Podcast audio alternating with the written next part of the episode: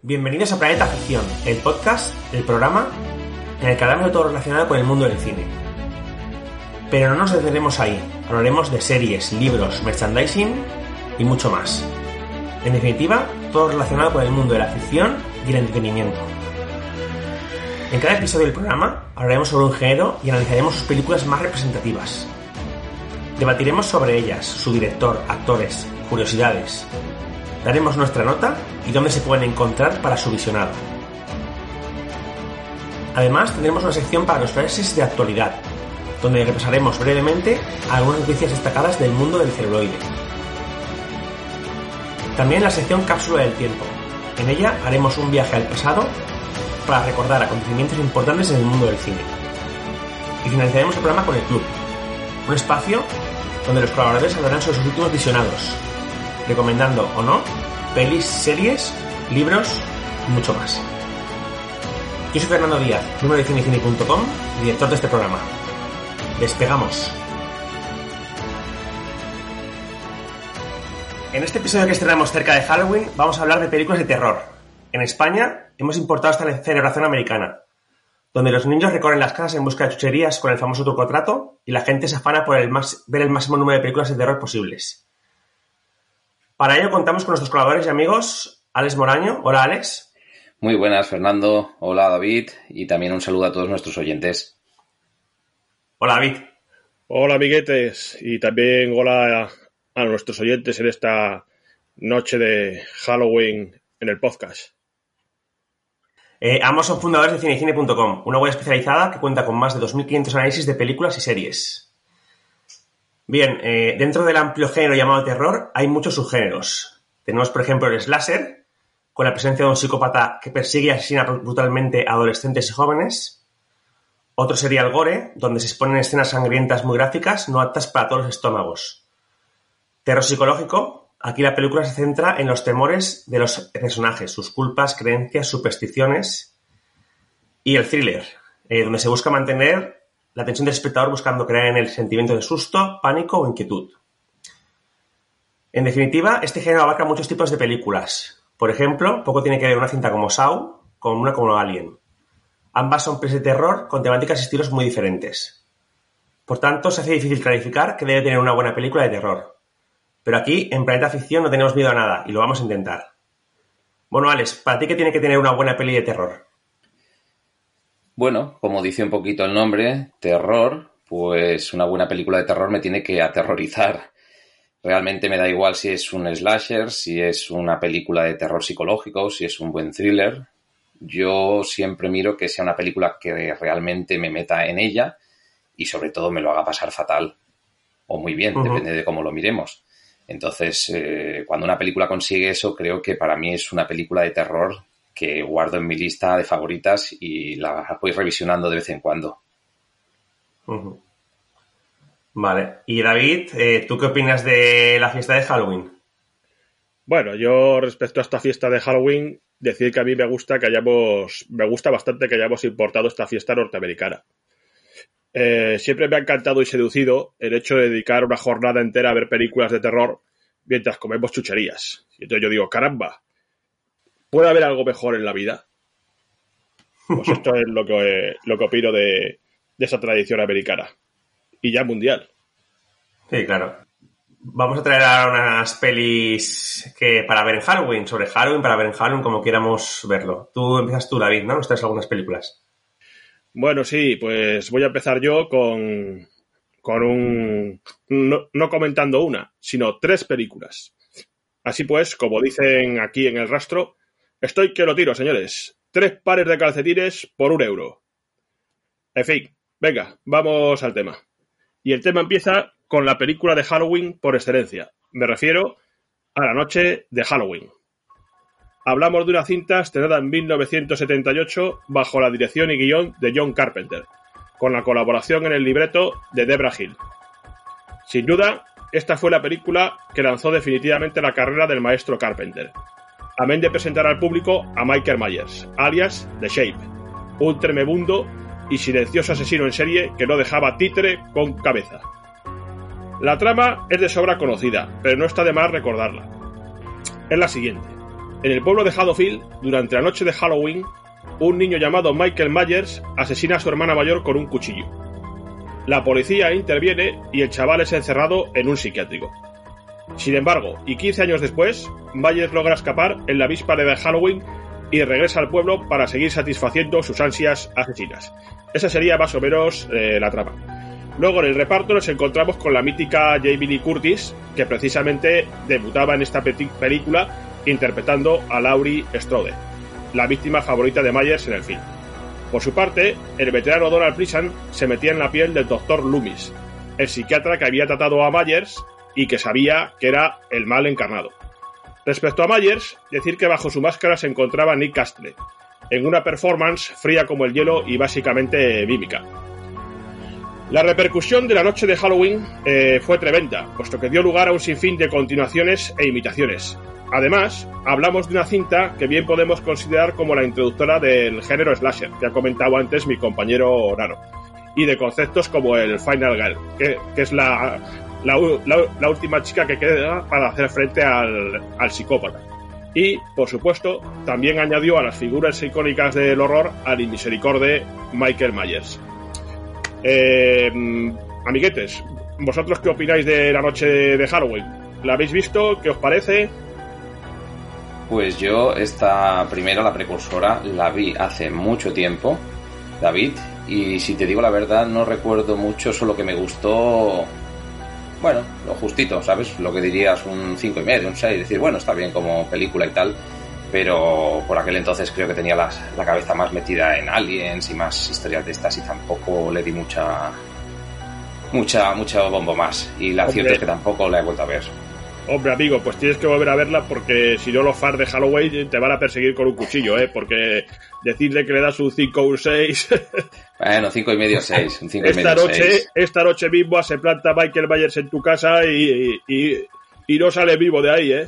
A mí es que las notas me pesan más, ¿eh? Tú eres más generoso. Hombre, yo soy más generoso, pero hablamos de la noche de Halloween, macho. Sí. Mínimo, a ver, mínimo un 8. Tú también eres generoso, ya te hemos hablado alguna vez que tú también le sueles dar bueno, buena nota a todo. Soy generoso con lo que quiero serlo, ya lo sabes. Yo, ya, ya. A ver, si no somos generosos con Bayers, pues ¿con qué vamos a ser generosos? ¿Qué? Hombre, con Leaderface, por ejemplo, o con... El, el, el amigo, el amigo Carpenter, si te escucha esto el amigo Carpenter, no sé qué diría. Yo creo que apaga el podcast. sí, sí. ¿Y tú, bueno, claro que también un 5? ¿Tanto que dice? No, yo, yo esta peli sí que le daría un... Es que hay que tener en cuenta el... el, el, el sí. es un clásico de del año que se grabó, un precursor del género slasher, eh, es a mí una película que me gusta mucho y que he visto varias veces y la verdad que yo, yo le daría un 7 a esta película. Es verdad que está rozando la serie B porque es el presupuesto que tenía en su día y, y era lo que era, pero yo, yo es una película muy disfrutona y muy buena para mí. Bueno, entonces en tu caso en tu caso te salvas de la visita de Myers. Sí, sí, por eso, por eso le he puesto el 7, para que no venga a verme. Y ojo, ojo eh, o, o, lo que no he comentado, ojo con la banda sonora que también causó sensación, ¿eh? La banda sonora que hizo Carpenter. Inolvidable. Mira, estoy viendo yo, mira, yo fíjate, para que veáis, estoy viendo que yo le puse un 8. Hombre, claro, día, es, lo que, es lo que dije yo antes. es lo que dije yo antes. En el año 2010 la boté yo con un 8. O sea que fíjate, aún estoy siendo, aún he sido con el 7 me queda corto. Claro, claro. Luego eh, soy yo, ¿eh? Alex, lo sí, tenemos sí. que echar del podcast hoy, ¿eh? Madre del podcast. Esta película es un clásico, vamos, no, esto hay que puntuarlo sí, bueno, Es lo que decimos, va a gustos, ¿no? Si no te llena, no te alcanza, no, como todo el mundo. Pues... Cada uno vota lo que Exacto. le parece lo que le parece, está claro. Sí, sí. Nada, nada, Alex, ya tienes trabajo para Halloween. No te revisionar el, revisionar la cinta de Carpenter. No sé yo, ¿eh?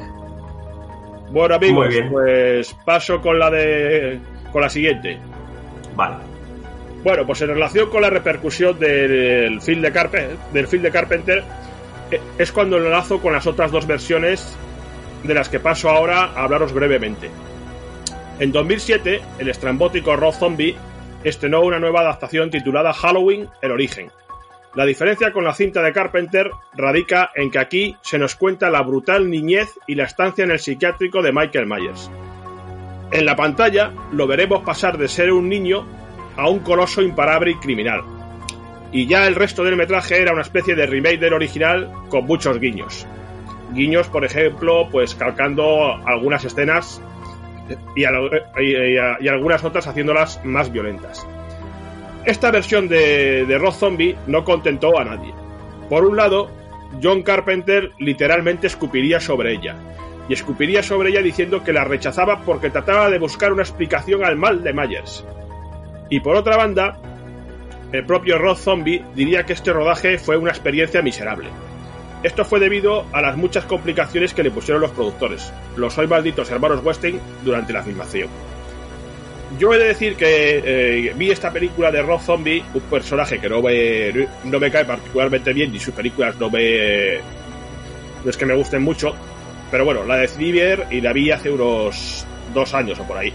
Y realmente quedé muy sorprendido, muy sorprendido positivamente. Me gustó la película, me gustó, me gustó bastante y yo diría que es una película realmente con escenas realmente implacables. Eh, y actualiza, creo que actualiza la versión de Carpenter y, y le da un grado de brutalidad que aun siendo brutal la de Carpenter, no tenía. Mm, no sé si vosotros habéis visto esta película de zombie y lo que opináis. Bueno, eh, te comento, David, la de zombie, o en este caso las dos de zombie, que las he visto hace relativamente poco, también hace ahora un par de años. La primera, que es la que estás comentando, sí. para mí tiene un poquito de, de juego, se puede salvar un poquito, digamos esa sí que te doy un poquito la razón que tiene cosas que a lo mejor no tenía la otra, pero también hay que tener en cuenta la diferencia de años y la diferencia de, de, tiempo que ha pasado. O sea, no se puede comparar, evidentemente. Pero sí. sí, que me ahí te compro un poquito, no mucho. Tampoco es que sea fan de mi total de, zombie.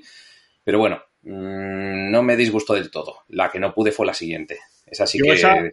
yo esa ya te digo que no la he visto. Uf, esa si te ponen la película a un lado y una puerta abierta a otro, tira para la puerta, porque chico, no me gustó nada. Ya al final la acabé de ver porque rara vez dejo una peli a medias. Pero me estaba preguntando todo el rato que ese hombre que se había metido para rodar eso. Porque es que, no sé, no sé a este hombre de dónde le surge el dinero y las oportunidades de seguir rodando, porque las películas que hace, ¿a cuál más rara? No sé, pues ya, solo por, ya solo por curiosidad eh, de ver lo que tú dices, de comprobar lo que has dicho, a lo mejor la veo algún día, ¿eh? De hecho, me quedé con ganas. Cuando, cuando vi la primera, que me gustó todo tanto, me quedé con ganas de ver esta segunda, pero por entonces no tenía acceso a ella y no la pude ver. Pero a mí me da un poquito de rabia porque este hombre mmm, sabe filmar según qué escenas muy bien y tiene la violencia, un poco la violencia, el tío la violencia la filma muy bien, ¿eh? Sí, tiene una mente muy insana para filmar sí, sí, sí. escenarios insanos y me da rabia porque podría hacer cosas bastante bien paridas y, y el tío tira por, por la calle del lado esa de, la chaladería total y, lo que dices tú, no contenta a nadie nunca. ¿Y tú, Nano, qué? ¿Has visto esta de zombie? Yo esta sí que la, sí que la vi, y la, pero la vi esperando una cosa malísima y al final me... que eso es lo que suele pasar, al final pues te, parece mejor de lo que realmente puede ser. Cuando no esperas mucho y luego ves algo, normalmente pues eh, al final te, te se viene sorprendiendo un poco. A mí el Rob Zombie es un, director que no me disgusta. Tiene películas que, a ver, dentro del... Es que, claro, rodar, ese tipo de películas, normalmente en las películas de terror eh, es complicado. Y tiene películas como la de Los Renegados del Diablo y tal, que a mí sí, me ha gustado. Y, esta, pues, pues, se salva. Para mí, para mí se salva. La, otra, la que tiene la otra de Halloween, no, no la he visto, la verdad. Pues fíjate, para mí no es que se salve. Yo, mmm, pidiendo perdón a los fans de Carpenter, yo esta primera de Rob Zombie la pongo al nivel de la de la de John Carpenter. ¿eh? Para mí también le doy un 8. Es una película uf, tremenda. Quizás se pasa un poco con las palabrotas, pero de resto, de resto me gustó bastante. Nada, no seré el único con el que se cabre Carpenter si escucha el podcast, ¿vale? sí, a mí me, a mí también me jubila ya. Hombre. Bueno, decir que esta, esta tiene un 6,1 en Internet de database. Y creo que tanto esta como la que hemos comentado antes, que no lo hemos dicho, se pueden ver en Netflix, ¿no? Me parece. En Netflix creo que está la. Esta, está en Netflix. Esta, sí, esta última está en Netflix, seguro, porque lo pone aquí. Y la otra está en Filming, lo que no sé si estará pagando o estará dentro de la suscripción normal. Eso ya no, no te puedo decir. Vale. Bueno, pues así hemos llegado al año 2018. Año del estreno de, como no, La Noche de Halloween. En este caso me refiero a la versión de David Gordon Green. Una versión que escribió y, dirigió contando con la bendición, esta vez sí, del propio Carpenter. El propio Carpenter que además se implicó personalmente en el proyecto como compositor y productor ejecutivo. Otra que también se subió a bordo fue Jamie Lee Curtis, volviendo a encarnar a Laurie Strode, en una versión ya anciana, pero altamente preparada para la acción. El film fue un éxito y ya cuenta con dos secuelas listas para el estreno, Halloween Kills y Halloween Ends. En esta cinta de David Gordon Green se continúan los hechos ocurridos en el film original de 1978, pero pasados 40 años. Y cuando digo, o cuando he dicho antes que es una continuación, lo digo en sentido totalmente literal. Esto implica que todas las secuelas originales como Halloween 3 o Halloween 4 y demás quedan anuladas en este nuevo planteamiento y o realidad. Pese a que esta idea pueda parecer innovadora, pues no lo es tanto, ya que no podemos olvidar que en 1998 se estrenó Halloween 20 años después, con Jamie Lee Curtis nuevamente interpretando a Larry Strode bajo otra identidad como profesora y, contando incluso con un hijo. Bueno, la trama de esta nueva noche de Halloween nos trae a un ajado Michael Myers que ha pasado cuatro décadas encerrado y ausente en el psiquiátrico Smith Grove, ausente mentalmente, claro. Todo hasta que durante un traslado a otro centro de salud volverá a activarse y a sembrar el terror en Haddonfield.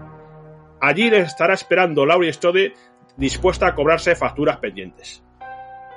Y ya para terminar este repaso a las noches de Halloween, os dejo con unas palabras de John Carpenter en las que define lo que representa Michael Myers. Atención, dice Carpenter. Michael Myers es un personaje medio humano, medio sobrenatural. Es una fuerza implacable de la naturaleza. Es la personificación definitiva del mal. Solo, tiene una cosa en mente. Matar a su próxima víctima.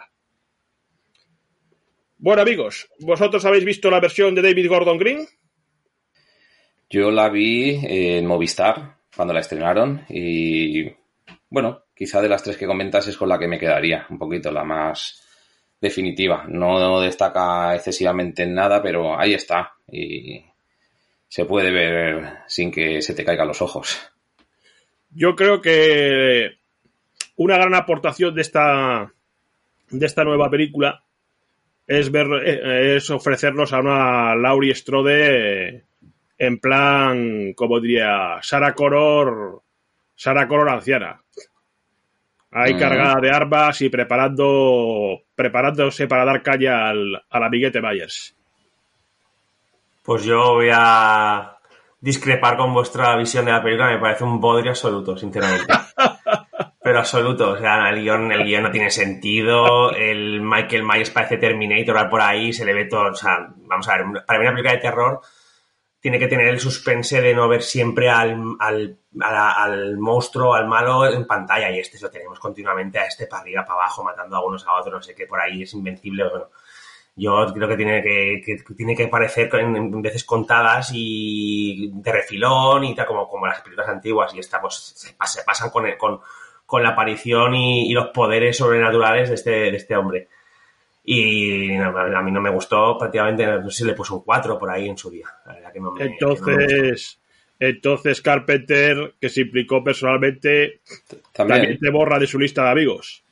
Sí, sí, Pues, tenemos me para, tiene para todos. todo puede tener cosas- todos tienen, pueden tener cosas malas en su, en su, o un resbalón en su, en su carrera, la verdad, pero a mí, a mí no me gustó. De respeto a las otras personas que le gusta y le parece muy buena, pero a mí no, no me gustó nada. Entonces, ¿no piensas ver Halloween Kills y Halloween Ends? Para Sí. ti, No, las veré porque a mí el género me gusta, pero esperando poco y si luego pues es- me sorprende como la otra, pues mejor. bueno, hombre, entonces, entonces el amiguete Myers creo que nos visitará poco a poco a cada uno de nosotros. Sí, sí. Que por cierto, una, un pequeño apunte que acabo de mirarlo, lo que habéis Sí. comentado antes, la de H2, la de Halloween 2, la de Zombie, Que decía Fernando que estaba en Filming, está en Filming. Cualquier suscriptor de Filming la puede ver sin problema. Sí, Filming, yo lo decía porque en Filming es ahí pagando también. No, no, no, no, sin pagar, sin pagar. La puedes ver. Sí, sí, no, digo por eso, que no sabía así, porque a veces te ponen que está en Filming, pero luego llegas allí y hay que pagarlo. Sí, pues no, no. la puedes ver.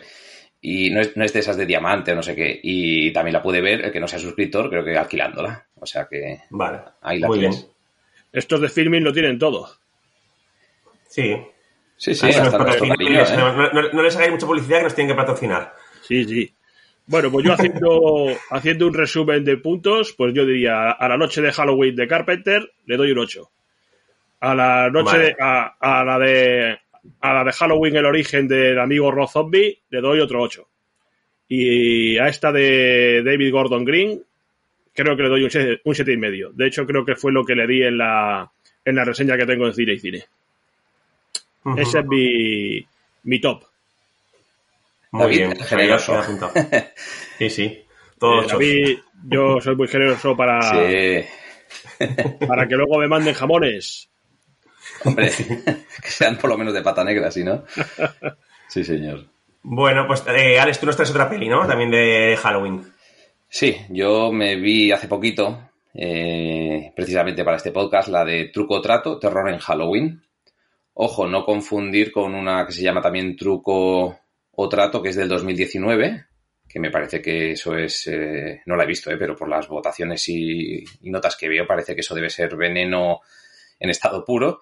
Yo hablo de la del 2007, ¿vale? Estamos ante una película que intercala varias historias en la noche de Halloween por personajes de un pequeño pueblo en Ohio. Allí veremos cómo los diferentes personajes van a vivir aventuras dignas de la noche en la que todo transcurre y en la que nada es imposible, nunca mejor dicho. Aquí en esta película, en la dirección, tenemos al amigo Michael Dougherty, que hasta el momento de rodar Truco o Trato solo había hecho unos cortos animados que se pueden ver en YouTube. Uno de ellos sería la inspiración para, para esta película, para Truco o Trato. Una vez rodó esta película, eh, sus siguientes películas serían Krampus, Maldita Navidad, en el 2015, y ya en el 2019 rodó la más que interesante, al menos para mí, Godzilla, Rey de los Monstruos. O sea que estamos ante un director pues, que ha ido un poquito hacia arriba, no se puede quejar. Los actores, eh, en cuanto a actores, mm, al ser varias historias mezcladas, tampoco tenemos a ningún protagonista absoluto, sino que van saliendo varios y ninguno de ellos realmente se adueña de la cinta. Tenemos a, Brian, a un Brian Cox, a Dylan Baker, a Anna Paquin o a Lauren Lee Smith, que son actores y actrices que seguramente no nos suenen, o alguno nos puede sonar, pero que seguramente los veremos en películas como secundarios, básicamente, como X-Men, Revolutionary Road, La forma del agua, o también alguno ha salido en series como Sangre Fresca, esa de los vampiros. Sobre lo que yo podría quizá opinar de la película, os diré que a mí me gustan las películas que tienen varias historias que se van conectando entre ellas. Y también me gustan las películas de terror. Si bien Truco Trato no es terror puro, sino quizá lo podríamos calificar de comedia de terror, debo decir que tiene ingredientes de sobras para haberme llamado mi atención durante años. Lo digo porque tengo el DVD español que editó Warner y cuando empezó la fiebre del Blu-ray, como aquí no salió editada, la com- compré el Blu-ray de Estados Unidos, que es libre de zona y tiene subtítulos en español, porque aquí no salió en Blu-ray.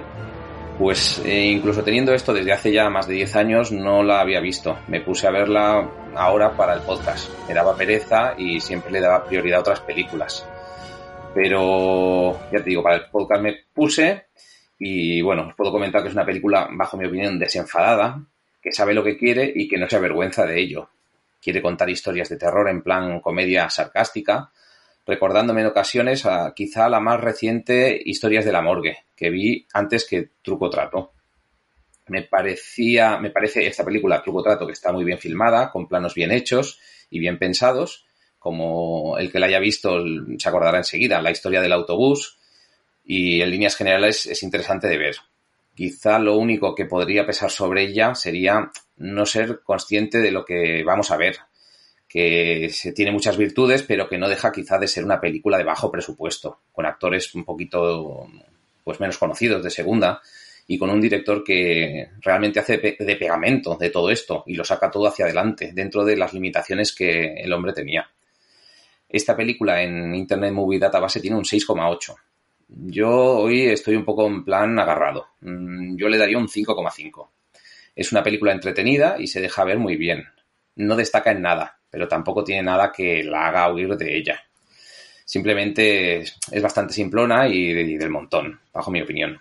Yo te diría que si se pone a tiro y te va la temática, pues dale una oportunidad, que no creo que os arrepintáis. No sé si David, que es el rey de Halloween, ha tenido ocasión de verla. Y así me pues puede rebatir mi nota. Lo cierto es que yo no la, he, visto. Me quedé con ganas el año pasado, pero luego la, la retiraron del, del catálogo de la parrilla de Netflix y ya no, ya no la pude ver. Lo que sí, lo que sí creo es que el, ser maligno que sale en esta película, me parece que se llama San, pues... Mm, no recuerdo. Este se ha hecho muy famoso. Es un... Según el, el compañero de Cefán, es un ser que se manifiesta en la noche de Halloween y que representa la viva encarnación de la festividad. Y que se ocupa de, de que las reglas de la noche se cumplan o de lo, o de lo contrario te lo hace pagar. y este ser me parece que hasta tiene hasta tiene también sus, sus propios muñequitos y tal. Sí, es que está, da, pie a ello, porque te, está muy bien, es muy gracioso, está muy bien hecho y... Es un tío que va, me parece que con un saco por... que tiene un saco en la cabeza y que como arma tiene una, una piruleta. Eso tú lo sabrás mejor que yo, que yo no lo he visto. Yo hablo por lo que dice el amigo de Cefán. Sí. Es así, es así, David. Yo cuando lo veía, este personaje sale en todas las historias y lo ves viendo de fondo y en varias de ellas actúa. Y... Pero claro, en muchas ni actúa y lo ves ahí de fondo mirando y yo digo, ¿qué hace el niño este aquí? Pero no, no, es, es lo que tú dices es bastante curioso el tema. No sé, si tienes ocasión, dale un ojo. Ya nos dirás que si le das el 7 o el 8, a ver qué tal. o 9. El, colega de Cefán, para que veáis que no solamente soy yo generoso, le da un 8. Sí, sí, yo lo vi, lo vi, la leí en cine y cine cuando de esto. A mí, sinceramente, me parece esas notas a estas películas, me parece una barbaridad, porque estás comparándolas con otras que, que son obras maestras, 8. Que... No, hombre, esto, cada película, cada película en su género y, y lo que te ofrece según los medios. Eso también hay que tenerlo en cuenta. A ver, un 8 yo lo veo un despropósito. O sea, películas. Un 8 es un notable altísimo y, no puedes poner a todas las películas un 8, un 9 y yo tal. No la he visto. Que, a ver, yo no he visto, ya, me refiero que la gente, que, que hay que, que, enseguida, mm, si nos parece bien una película, nos, nos divierte y mucha gente que enseguida te, te pone una notaza. Entonces hay que, hay que valorar muchas otras cosas y eh, las notas que tienen otras películas del género y tal. Entonces, yo soy más comedido con las notas, eh, la verdad, pero bueno, cada uno pues tiene sus criterios. Yo esta de, de Truco de sí que la, vi en su día y a mí es que estas películas de terror eh, que se, entrelazan unas con otras y tal, y autoconclusivas, me gustan bastante.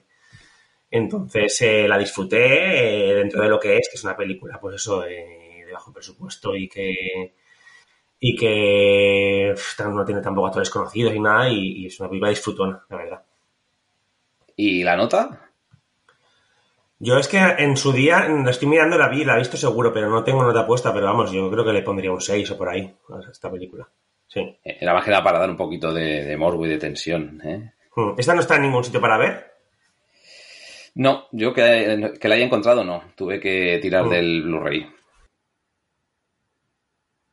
Pues bueno, pues nada, vamos a pasar ahora a la actualidad.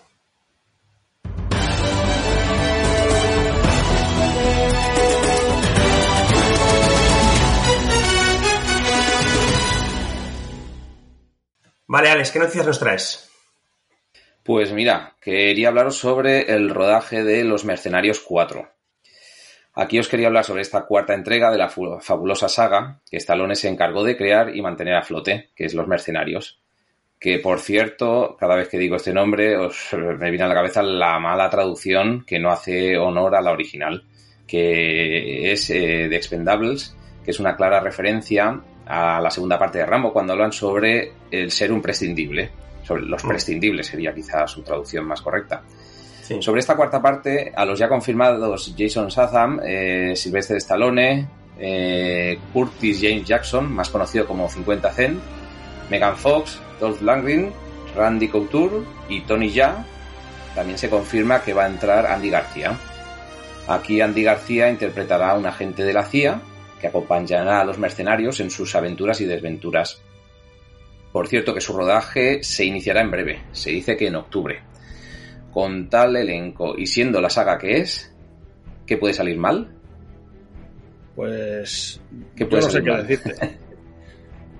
Yo no sé qué decirte, porque cada vez que cada vez que he escuchado hablar o, o he leído alguna noticia de esta de esta película,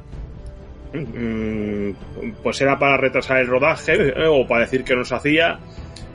En fin, no sé, no sé si tengo muchas esperanzas eh, en esta en que eh, en que definitivamente se llegue a hacer esta nueva esta nueva entrega. Sí, hombre, sí, están ya a punto de rodar, David. Ten Y luego el reparto. El reparto comparado con el de las películas anteriores. El reparto casi me suena a un directo a vídeo, ¿sabes? 50 céntimos o 50 cent. Megan Fox. Hombre, Tony Jaa, el maestro de Muay Thai, por Dios, acro- acrobacias. Yo es que esto de extender tanto las, las franquicias me parece... tú, tú, Alex, compara, compara con los repartos de la primera y de la segunda. Y de la segunda película y de, y- y de la tercera. Y. uf. Luego A mí me huele recordaré. esto. Cuando os guste y os flipe, os lo recordaré. Os A mí me huele esto a. A mí me huele esto a Plan de Escape 2, Plan de Escape 3, películas de estas que se hacen. que una saga como Los Mercenarios sea... ah, Lo único, lo único que me da confianza es que está el amigo Jason Statham ahí metido. Eso es lo único que de momento me da Sí, creo que confianza. está como productor también, me ha parecido leer. No me hagas caso, Me ¿eh? parece que Pero- sí, me parece que sí. Lo que pasa es que el amigo Stallone tan pronto te lanza un globo sonda con los Mercenarios 4 como te lanza un globo sonda con que va a hacer una serie de Los Halcones de la Noche. En fin, yo en las noticias o avances de Stallone, de Stallone personalmente he perdido un poco de confianza. Bueno, Pero bueno, yo eh, el- que vamos a ver, la contraria. pero vamos a ver, que si se hace, que si se hace, por supuesto que la veré, por supuesto. Que menos, claro. Vale. Bueno, pues yo traigo otra noticia, que es que habrá, película de imagen real de los caballeros del Zodiaco. Los guardianes del universo al triunfar el mal, sin dudarlo salen a combatir por un mundo ideal. Caballeros del cuando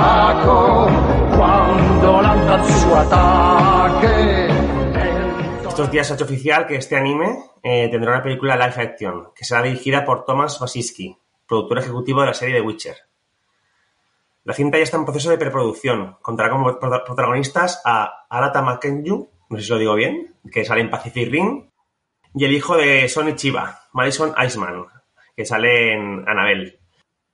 El reparto contará además con una canal muy conocida que es Sin Bin, eh, la podemos eh, ver en un Juego de Tronos o de los Anillos. Saldrá como Alman Kido, que es el hombre que recluta a los caballeros de bronce.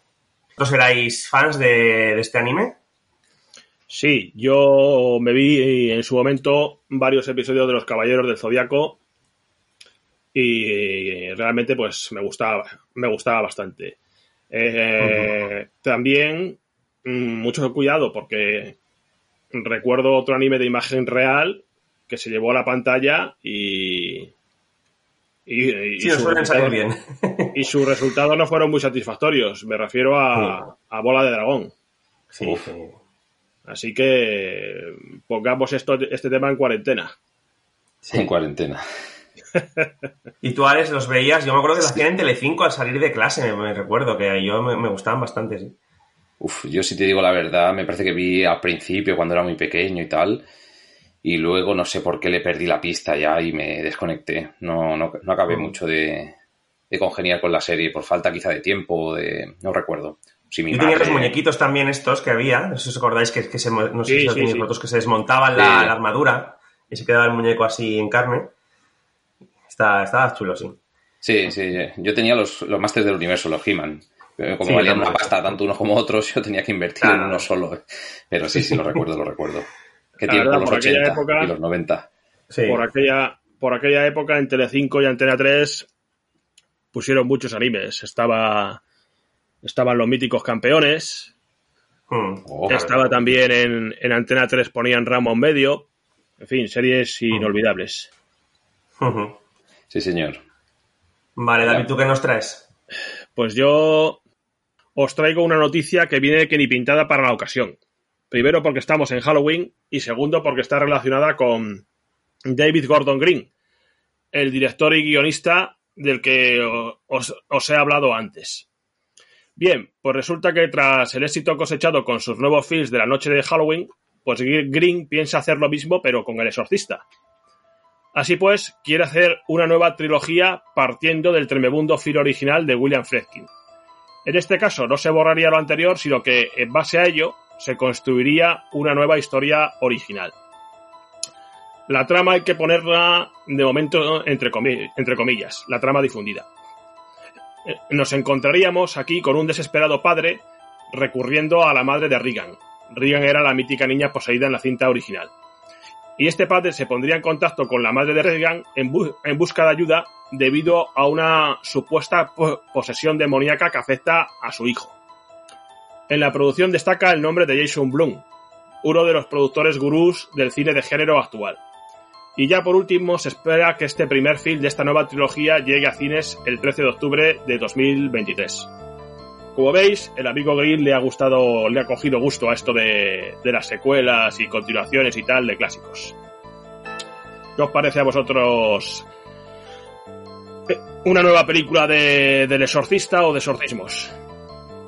Hombre, si Los Mercenarios 4, que se va a rodar el mes que viene, me estabas diciendo que no sabes, no sabes, esta que va para dentro de dos años, no sé, veremos a ver, ¿no? Pero bueno, poco más que añadir. Eh, Yo creo que el, el género de los exorcismos ya está trilladísimo. Hay, hay películas de exorcismos ya a punta pala. Pero qué género no está trilladísimo, David. Ya, pero es que los exorcismos, macho, pff, cuando, cuando sacan una dices, joder, otra de exorcismos. Ya. Como los superhéroes, como el- las del oeste la, la década pasada y las de terror. Bueno, ya, los la otra, y superhéroes como- también ya, los superhéroes ya, ya, ta- ya también cansan ya un poquito, ¿eh? Pero ¿de qué quieres que hagan películas, David, entonces? ¿De qué...? De Halloween. Muy buena esa, sí. Yo ahí ya te digo, no, no, no te puedo decir más. Pues seguimos analizando películas para Halloween. Pues yo os traigo Historias de la Morgue, una película de 2019. Estamos ante otro pequeño subgénero, el de las películas que contienen varios relatos autoconclusivos de terror. Esta cinta nos sitúa en los años 80 y el hilo conductor es un anciano que dirige una funeraria y recibe la visita de una joven en busca de trabajo. Este anciano irá narrando una serie de cuatro historias que dibujan el argumento de la película. Cada cuerpo narra una historia. Nuestra labor es escuchar para descubrir las pistas y extraer la verdad. O sea que estos libros cuentan cómo murieron. No cómo, querida. ¿Por qué? En la dirección tenemos a Ryan Spindle, eh, conocido director de cortos que aquí da el salto al largometraje. Aunque en realidad sea la suma de varios cortos la que haga la película. En 2015 presentó el corto The Babysitter Murders, el cual está incluido en la antología como última y para mí mejor historia. Eh, los actores eh, son pocos conocidos, menos el protagonista, que es el veterano actor Clancy Brown. Eh, un actor con innumerables apariciones en la gran pantalla, como Los Inmortales, Cementerio de Animales, Starship Troopers. Yo sobre todo le pongo cara con la peli de Cadena Perpetua, donde interpreta a uno de los funcionarios de prisiones. Eh, además, como anécdota, puedo contar que ha interpretado este papel de trabajador de prisiones en tres ocasiones. En esta película, de, de la cadena perpetua, en Huracán Carter y El último amanecer. Eh, como curiosidades de la peli, podemos decir que el, maquillaje del protagonista, Clancy Brown, tardaba dos horas y media en aplicarse y hasta una en quitarse. Eh, también las escenas exteriores se filmaron en Astoria, Oregón, el mismo lugar donde se filmó The Goonies. Eh, la historia, eh, como ya te he comentado antes, está compuesta por varias historietas, hasta cuatro, y, la idea surge del cortometraje este que ya he nombrado, de Babysitter Murders de 2015. Eh, mi análisis es que la, bueno, es una película con una puesta en escena impecable, con excelentes decorados, iluminación y efectos especiales espectaculares. Los personajes principales son interesantes y están bien interpretados. Eh, es evidente que se ha puesto mucho cuidado y trabajo en esto y se ve reflejado en el, resultado final. La película tiene mucho humor negro, no es excesivamente aterradora, aunque tiene sus momentos sangrientos sin llegar a tocar el gore. Eh, el Internet muy base tiene un 6,4. Eh, mi nota yo le pondría para redondear un 6,5. Es una película muy entretenida, eh, muy visual, pero las historias no cuentan nada nuevo ni espectacular. Y la verdad que muchas de ellas son bastante previsibles. Decir que si os gusta Crypto y Cuentos de la Cripta, eh, os recomiendo porque la disfrutaréis.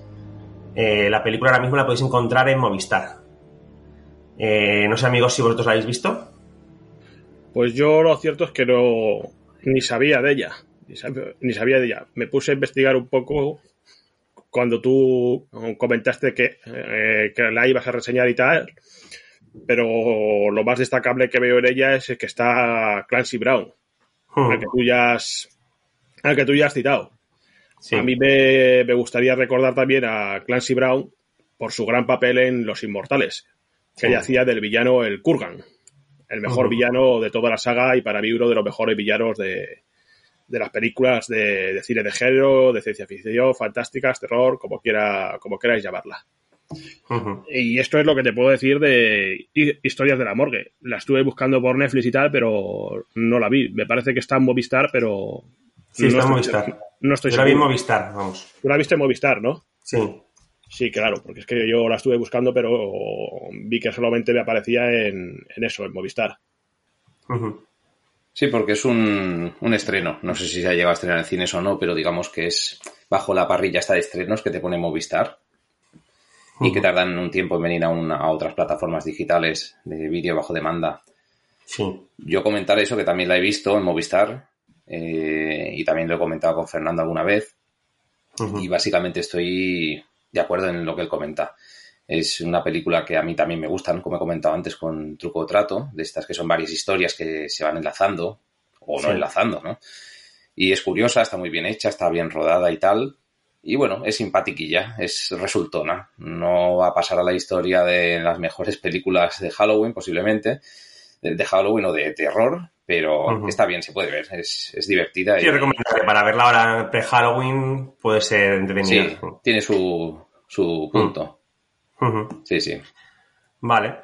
Pues eh, ahora nos trae una Alex, ¿no? Sí, os quería hablar sobre la autopsia de Jane Doe. Identificación ni huellas dactilares en el sistema. Nadie tiene ni idea de quién es. que es una película del 2016, que me parece que los dos conocéis. Eh, el argumento de esta película es que en un pequeño pueblo, que lo cierto es que no se menciona dónde es, hay una funeraria en la que trabaja un hombre y su hijo como médicos forenses.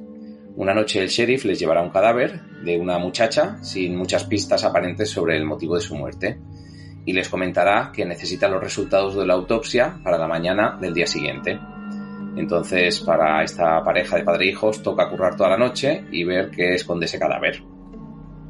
En la dirección de esta película tenemos a André Obreal, que es el encargado de rodar la cinta, tras haberlo visto en las cámaras de... Bueno, no es que sea excesivamente conocida, pero la he oído varias veces, que es Troll Hunter, o sea, cazador de troll, que es una cinta que fue pasando por festivales y acaparando miradas de curiosos, y posteriormente a la película que estamos comentando, eh, rodaría Historias de miedo para contar en la oscuridad, que seguro que también la habéis oído. La autopsia de Jane Doe es su cinta más terrorífica, si la comparamos con las otras, sin lugar a dudas. En cuanto a los actores y actrices que, que protagonizan la cinta, vamos a decir que hay tres, básicamente los que acaparan toda la atención.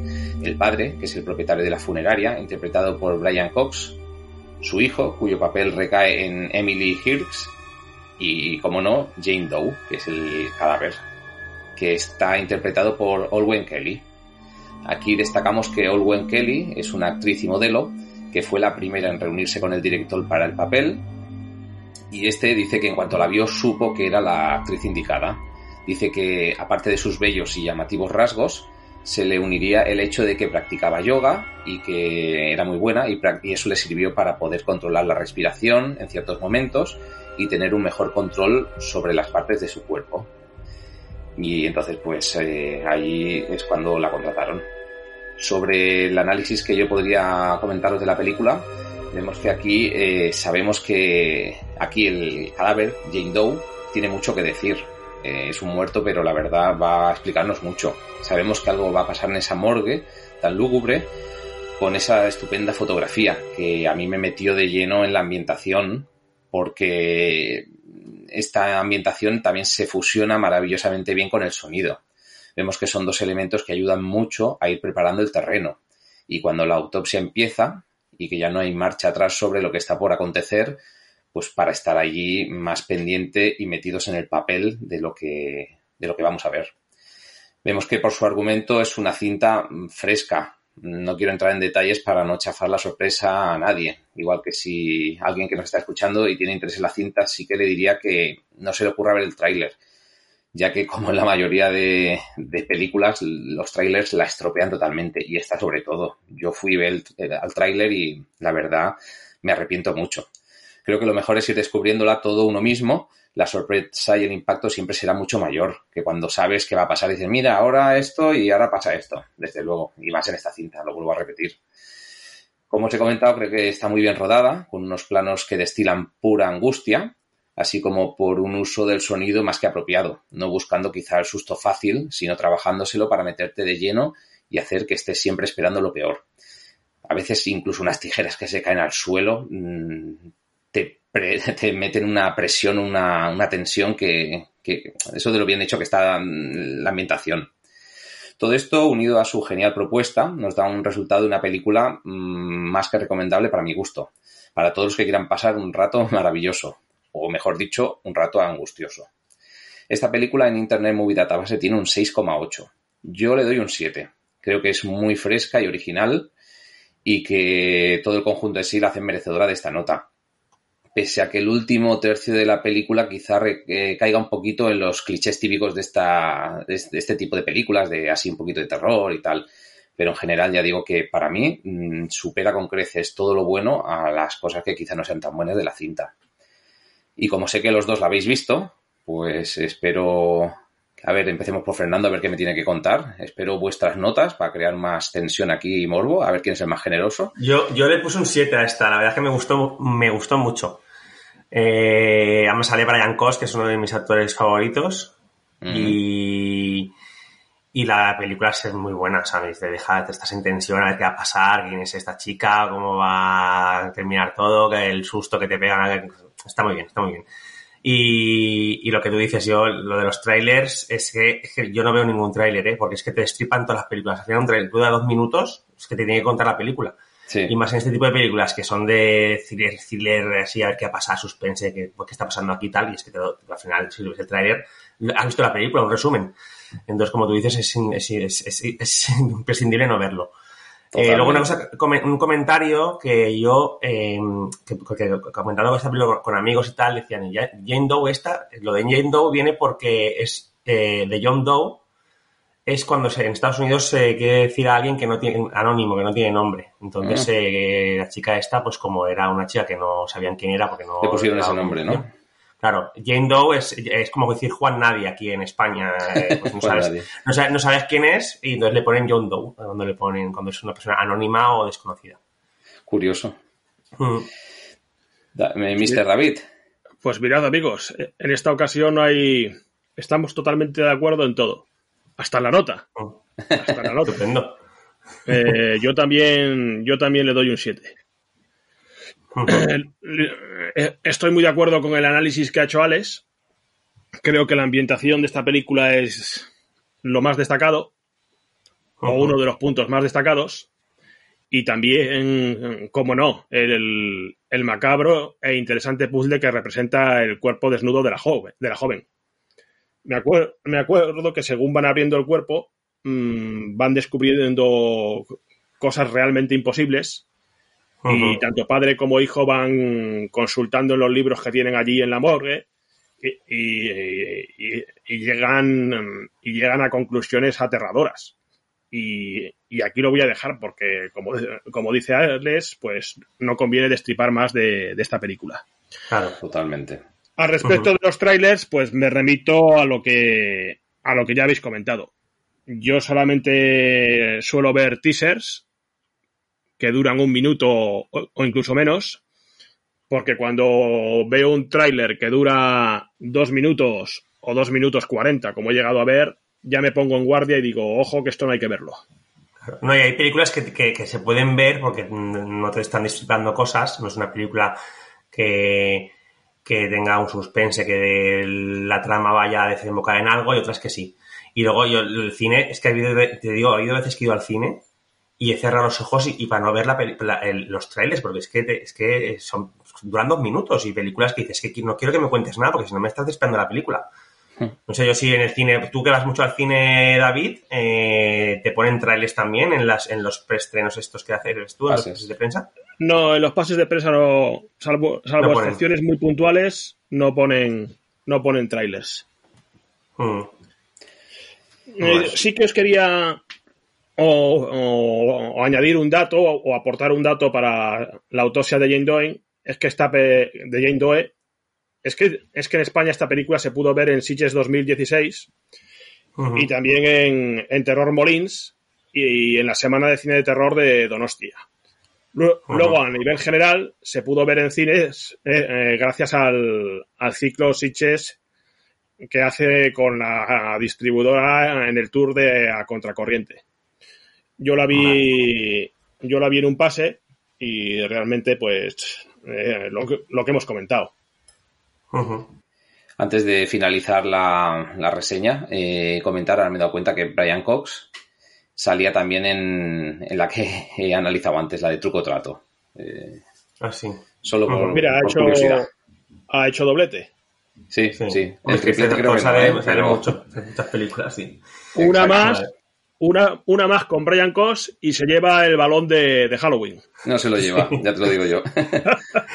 Eh, la, la, peli está en, para ver ahora mismo en Prime Video y en Filming, creo que estoy viendo hoy aquí. En Filming seguro, en Prime Video mm, creo que también. Diría que también.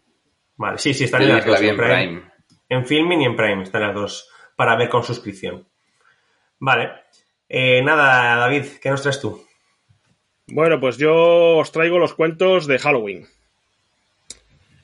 Esta cinta, la verdad es que se despacha rápido.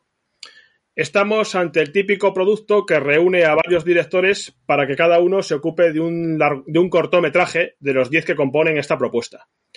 El director de más peso que podemos encontrar aquí es Neil Marshall, un realizador inglés que ha dirigido peliculones del cine de género como Dog Soldiers o The Descent. Esta última no sé si la he pronunciado bien, pero, pero bueno, es la de las chicas que se quedan atrapadas en una, en una caverna.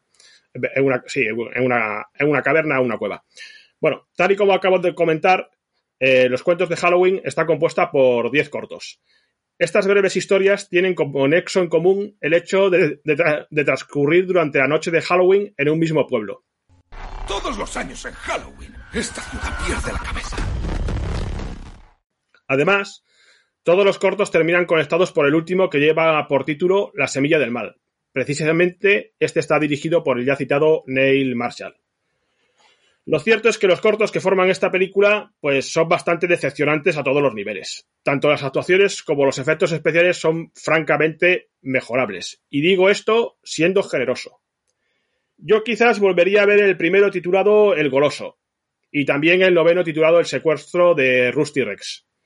Por último, lo mejor de esta película pues son los muy diversos guiños y homenajes al cine de terror en forma de estrellas invitadas, referencias a las películas que ven los protagonistas de los cortos y finalmente los nombres de algunas chucherías.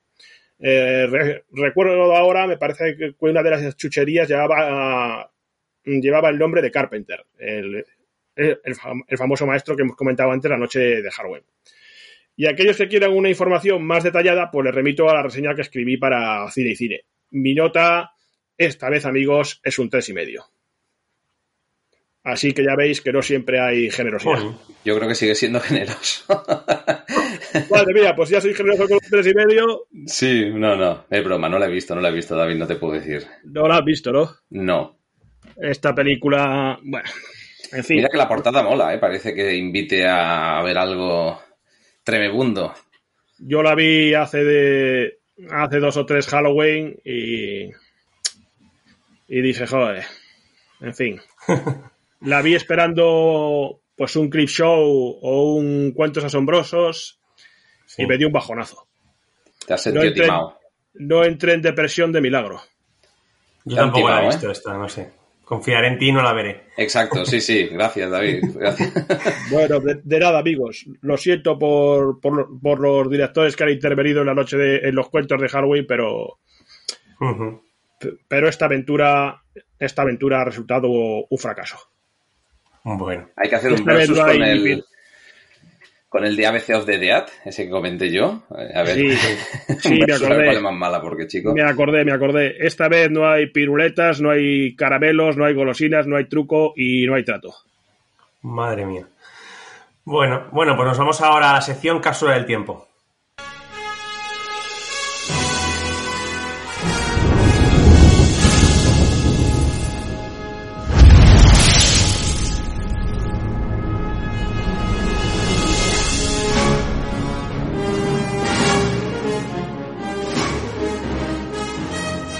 ¿Qué nos traes en esta sección?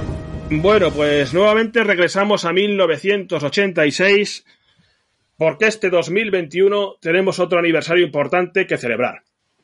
Me refiero al 35 aniversario del Nombre de la Rosa. Hablamos de toda una obra maestra de Jean Cano, protagonizada por el inolvidable Sean Connery encar- encarnando al investigador franciscano Fray Guillermo de Baskerville. A su lado también destacó un joven Christian Slater como su novicio Azzo de Mel.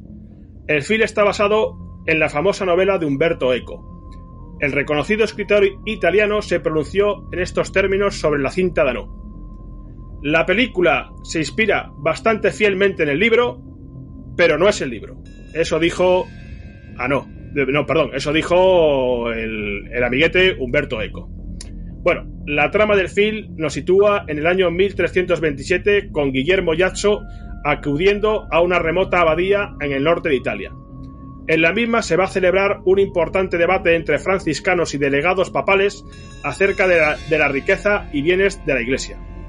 Sin embargo, una serie de espantosos crímenes alterarán la rutina del lugar, generando un gran desasosiego y obligando a Guillermo a investigarlos por orden del señor abad.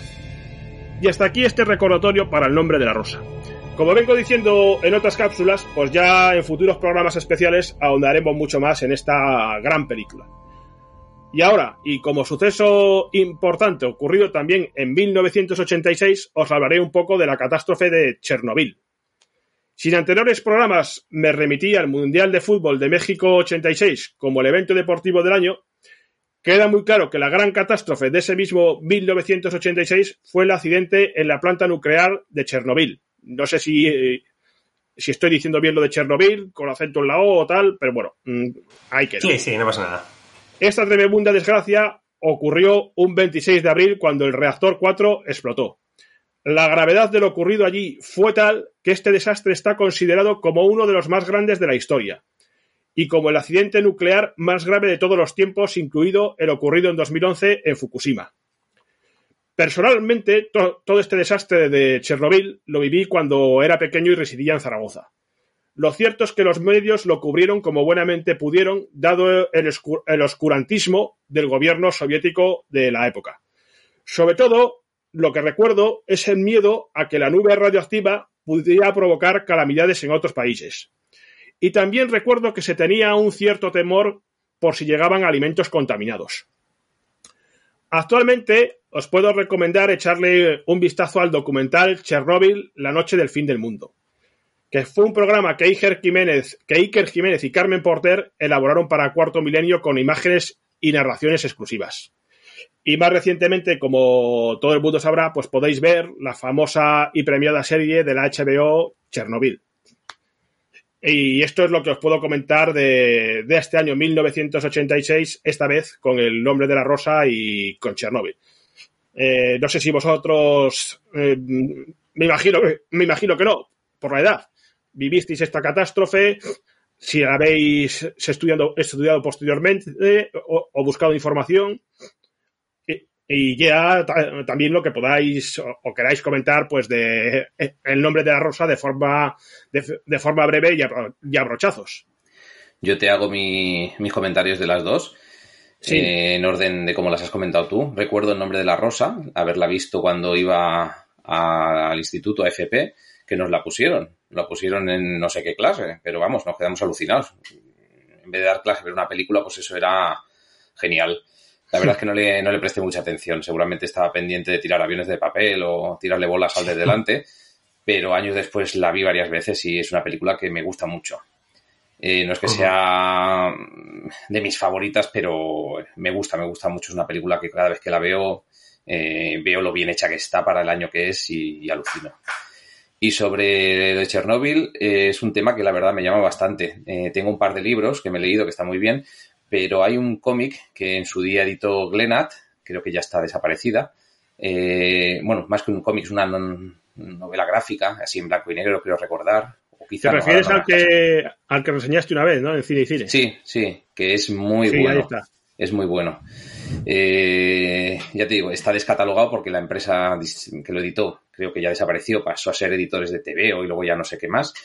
Y es increíble. Narra la historia de una familia, cómo lo vivió todo, una familia mayor y está francamente bien. A veces lo que hay detrás de todo esto, más que también de todo lo que sucede, de, de daños materiales, millonarios y tal, es las historias de las personas que lo sufren, su día a día, que realmente son ninguneados casi siempre, tantos los que lo vivieron por ser residentes de allí como luego los que los que entraban y tenían que ir arreglando todo el pastel, que la mayoría acabaron muertos.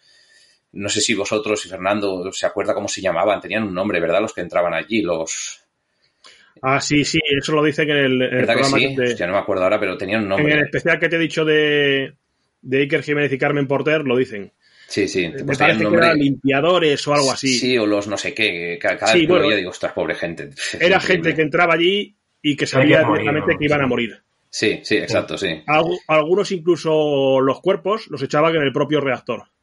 Bueno, eso de que sabían que iban a morir es discutible. Yo los Hombre. no tengo tan claro, ¿eh? Yo vamos, eh, ahí los, los rusos ahí se inventaron, les dieron un traje, les pusieron unas máscaras y les dijeron que, que esos no se preocupéis, que vas a entrar cada cinco minutos ahí y se turnaban y tal. O sea, vamos a ver, yo que algunos supieran que lo tenían negro a sobrevivir, sí, pero que todos sabían que iban a morir. Yo creo que ahí se, se les engañó como a chinos y, y muchos de ellos no sabían dónde se metían. Iban allí a limpiar y pensando que, pues eso, que con el traje que llevaban y con los que le habían dicho los, los superiores, mm, iban, a so- iban a sobrevivir. Eso es lo que, lo que yo creo, vamos. Puede ser. Y de- del nombre de la rosa, ¿nos puedes comentar algo? Yo de la Rosa, eh, lo, que, lo que ha dicho Alex también, me la pusieron en el colegio. No sé si es porque en aquella época había una instrucción en todos los colegios de que había que ver esa película. Pero también recuerdo que la pusieron en el colegio. Y como anécdota, eh, recuerdo, porque no sé si os acordáis que hay una escena sexual en... De, de- sí, bueno, con la, con la chica. Sí, pues eh, me acuerdo que, que el profesor, que de repente cuando empezó aquello a ponerse caliente, la cosa, fue corriendo por el mando a distancia A darle. y, y a pasarlo corriendo con el para adelante, porque claro, se quedó... Claro, yo no acuerdo si teníamos a lo mejor... Tampoco, tampoco se ve 12, nada, o sea 12, 13 que. años tendríamos, claro, entonces... Ya, pero imagínate una clase que encima, me acuerdo que yo en el colegio éramos todos chicos y te ponen ahí a todos ahí, jajajiji, la, una escena de estas. Entonces, claro, en la que él se, se apuró el profesor y la pasó corriendo para adelante para que no hubiera más historia, ¿sabes? Eso es lo que... Y la película a mí es una, una- bueno, es otro, otro clásico, es una película que, que es una película muy buena, la verdad que sí que... Ya que habláis de películas que nos pusieron en el colegio, yo recuerdo dos. En, en el colegio, en la EGB, me pusieron La Misión. eh, y, y ya en el instituto me pusieron En Busca del Arca Perdida.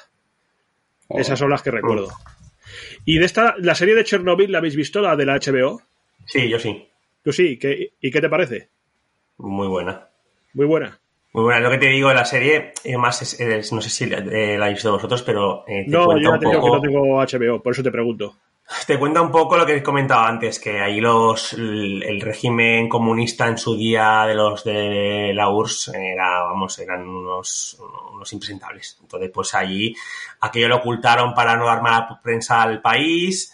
eh, murió mucha gente por culpa de, de de esa de intentar que no saliera mucho esto de, de la zona ni que se, se fuera fuera del país y tal y que allí pues, los, los- enviaban a salen apenas se sale lo que te lo que he contado que, que les ponían un traje así de plástico una máscara y les decían venga entrar ahí a limpiar esto nos- tenéis que estar como mucho dos minutos que- para que no os afecte entraban corriendo limpiaban cogían los- los el material radioactivo con las manos y, y se iban turnando y ahí, claro, morían, se murieron todos, pero ellos no sabían, los que entraron primero por lo menos, que iban a morir y encima de una forma horrible, porque cuando te mueres de la actividad es que eso es- te vas deshaciendo por dentro, entonces es una muerte espantosa. Y la serie, es- la serie es muy buena, es muy recomendable, ¿eh? de las mejores series que he visto yo últimamente. Sí, la tiene la tiene reseñada el colega José Luis T y, y- y la valora la valora muy positivamente. Mm. Por cierto, no sé los si que tú- entraban, los que has preguntado tú cómo se llamaban, eran los liquidadores. Eso, Eso. los liquidadores. Mm. Exacto. Vale. ¿Tú no has visto la, la serie, Alex? No, no, no. La tengo por ver. Estás como yo, entonces. Sí, sí, la tengo que ver algún día, pero a ver, porque tengo... No me da la vida para todo. Ya, ya, Muchas ya. cosas, sí. Sí, pero la tengo que ver, ¿eh? Es, es un referente por lo que se lee, o sea que... Para ver todo lo que queremos necesitaríamos mínimo dos vidas. Sí, sin hacer nada más que ver cosas, ¿eh? Exactamente. Sí. Vale, bueno, pues seguimos con las películas. Eh, vamos a ver. Vale, eh, Alex, ¿qué nos traes? Pues ya para concluir este ciclo de películas terroríficas, os quería hablar sobre la película Ghostland. Eh, en según qué países creo que se titulaba Incidente en Ghostland. Eh, es una película que en su día vi y la verdad me, me impactó bastante. La volví a ver para, para reseñarla aquí un poquito, tenerla más fresca en la cabeza. Aquí el argumento empieza cuando. La, la película empieza cuando una mujer llamada Pauline hereda una casa aislada en plena naturaleza de una tía suya que acaba de, de morir. Junto a sus dos hijas adolescentes, Beth y Vera, pues viajarán para instalarse a vivir en ella. Pero lo que prometía ser una nueva vida en una nueva zona acabará convirtiéndose en algo que les marcará de por vida. Aquí la dirección eh, de la película corre a cargo de Pascal La- Laguerre, Laugier, ah, los nombres, eh, el cual a muchos os sonará por ser el director y escritor del libreto de la francesa Martyrs, que recuerdo en su día que causó mucho impacto, mucha, mucha conmoción, eh, junto con la también francesa Frontiers, en tanto los festivales donde fueron pasando, que las tacharon de bastante violentas y, y algo, no sé, yo no las he visto, las tengo que ver, pero hablaban mucho de ellas. Eh, ya os digo, no he visto ninguna de las dos, pero cuando se presente la ocasión las veré. Aquí en esta ocasión, Pascal, aparte de rodar, también se hace cargo del guion, teniendo libertad un poquito para hacer la película a su antojo, a su historia. En cuanto a actores, actrices más bien, protagonistas, eh, veremos también nombres pocos conocidos y en su mayoría papeles que han sido alguna serie, han salido en alguna serie como CSI o también secundarios de alguna película Marvel. Eh, personalmente, para mí, es, en este tipo de películas prefiero no conocer mucho al actor o que no me suene o a la actriz, ya que mm, así quizá me lo creo más. No es lo mismo ver a alguien que está siendo perseguido y a lo mejor mm, intentando asesinarlo en aprietos y jugándose la vida, ver a Brad Pitt, por ejemplo, pues que ver a alguien que no conoces, ¿no? Brad Pitt mm, eh, a lo mejor me saca un poquito de, de- de mi sitio, de verlo aquí. Y también, y también, perdona, sí, que si son conocidos, pues más, más que menos, sabes que van a sobrevivir hasta el final. eh, posiblemente también. Si son desconocidos, si, si son desconocidos, eh, es imposible adivinar cuándo, Sí, no se van a casan morir. con nadie. No se casan con. imposible, pero sí ba- bastante difícil. Sí, exacto. Por si os suena, os comento un poquito a vosotros, a nuestros oyentes, los nombres que salen aquí. Sale eh, Crystal Reed, Milen Farmer, Anastasia Phillips, Emilia Jones o Taylor Hitchon. Yo la verdad no me suena ninguno, incluso les he visto las películas, he mirado sus filmografías, pero no me suena mucho, la verdad. Sobre la película, el análisis de ella eh, que yo os haría es que cuando vi, como os he comentado por primera vez, Gosland, me esperaba un género distinto al que acabó resultando ser. Creo que el título me lo tomé demasiado al pie de la letra. El caso es que una vez vista eh, nuevamente el otro día para hablar de ella en este podcast, pues debo decir que he vuelto a quedar muy satisfecho. Salvando las distancias, me recuerda quizá un poquito a Las colinas tienen ojos, quizá por varios aspectos que no voy a desvelaros aquí para no estropearos las sorpresas varias. Lo que sí que os puedo decir ahora es que es una película que no es apta para todo el mundo, bajo mi punto de vista. Creo que los más aprensivos no solo lo van a pasar mal, sino que se van a, van a salir quizá disgustados de, de verla. Eh, es una película con un ambiente enrarecido y malsano durante toda su, su duración. Parece un poquito de Rob Zombie, como hablábamos antes. Vemos que nunca dejas de estar en tensión porque sabes que cuando menos te lo esperes va a empezar la fiesta. Y os aseguro que lo van a pasar francamente mal.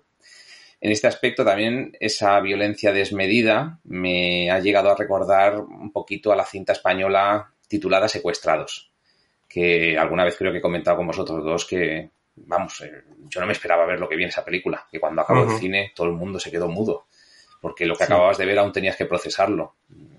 No esperaba ver ese grado de, de, de realismo, quizá.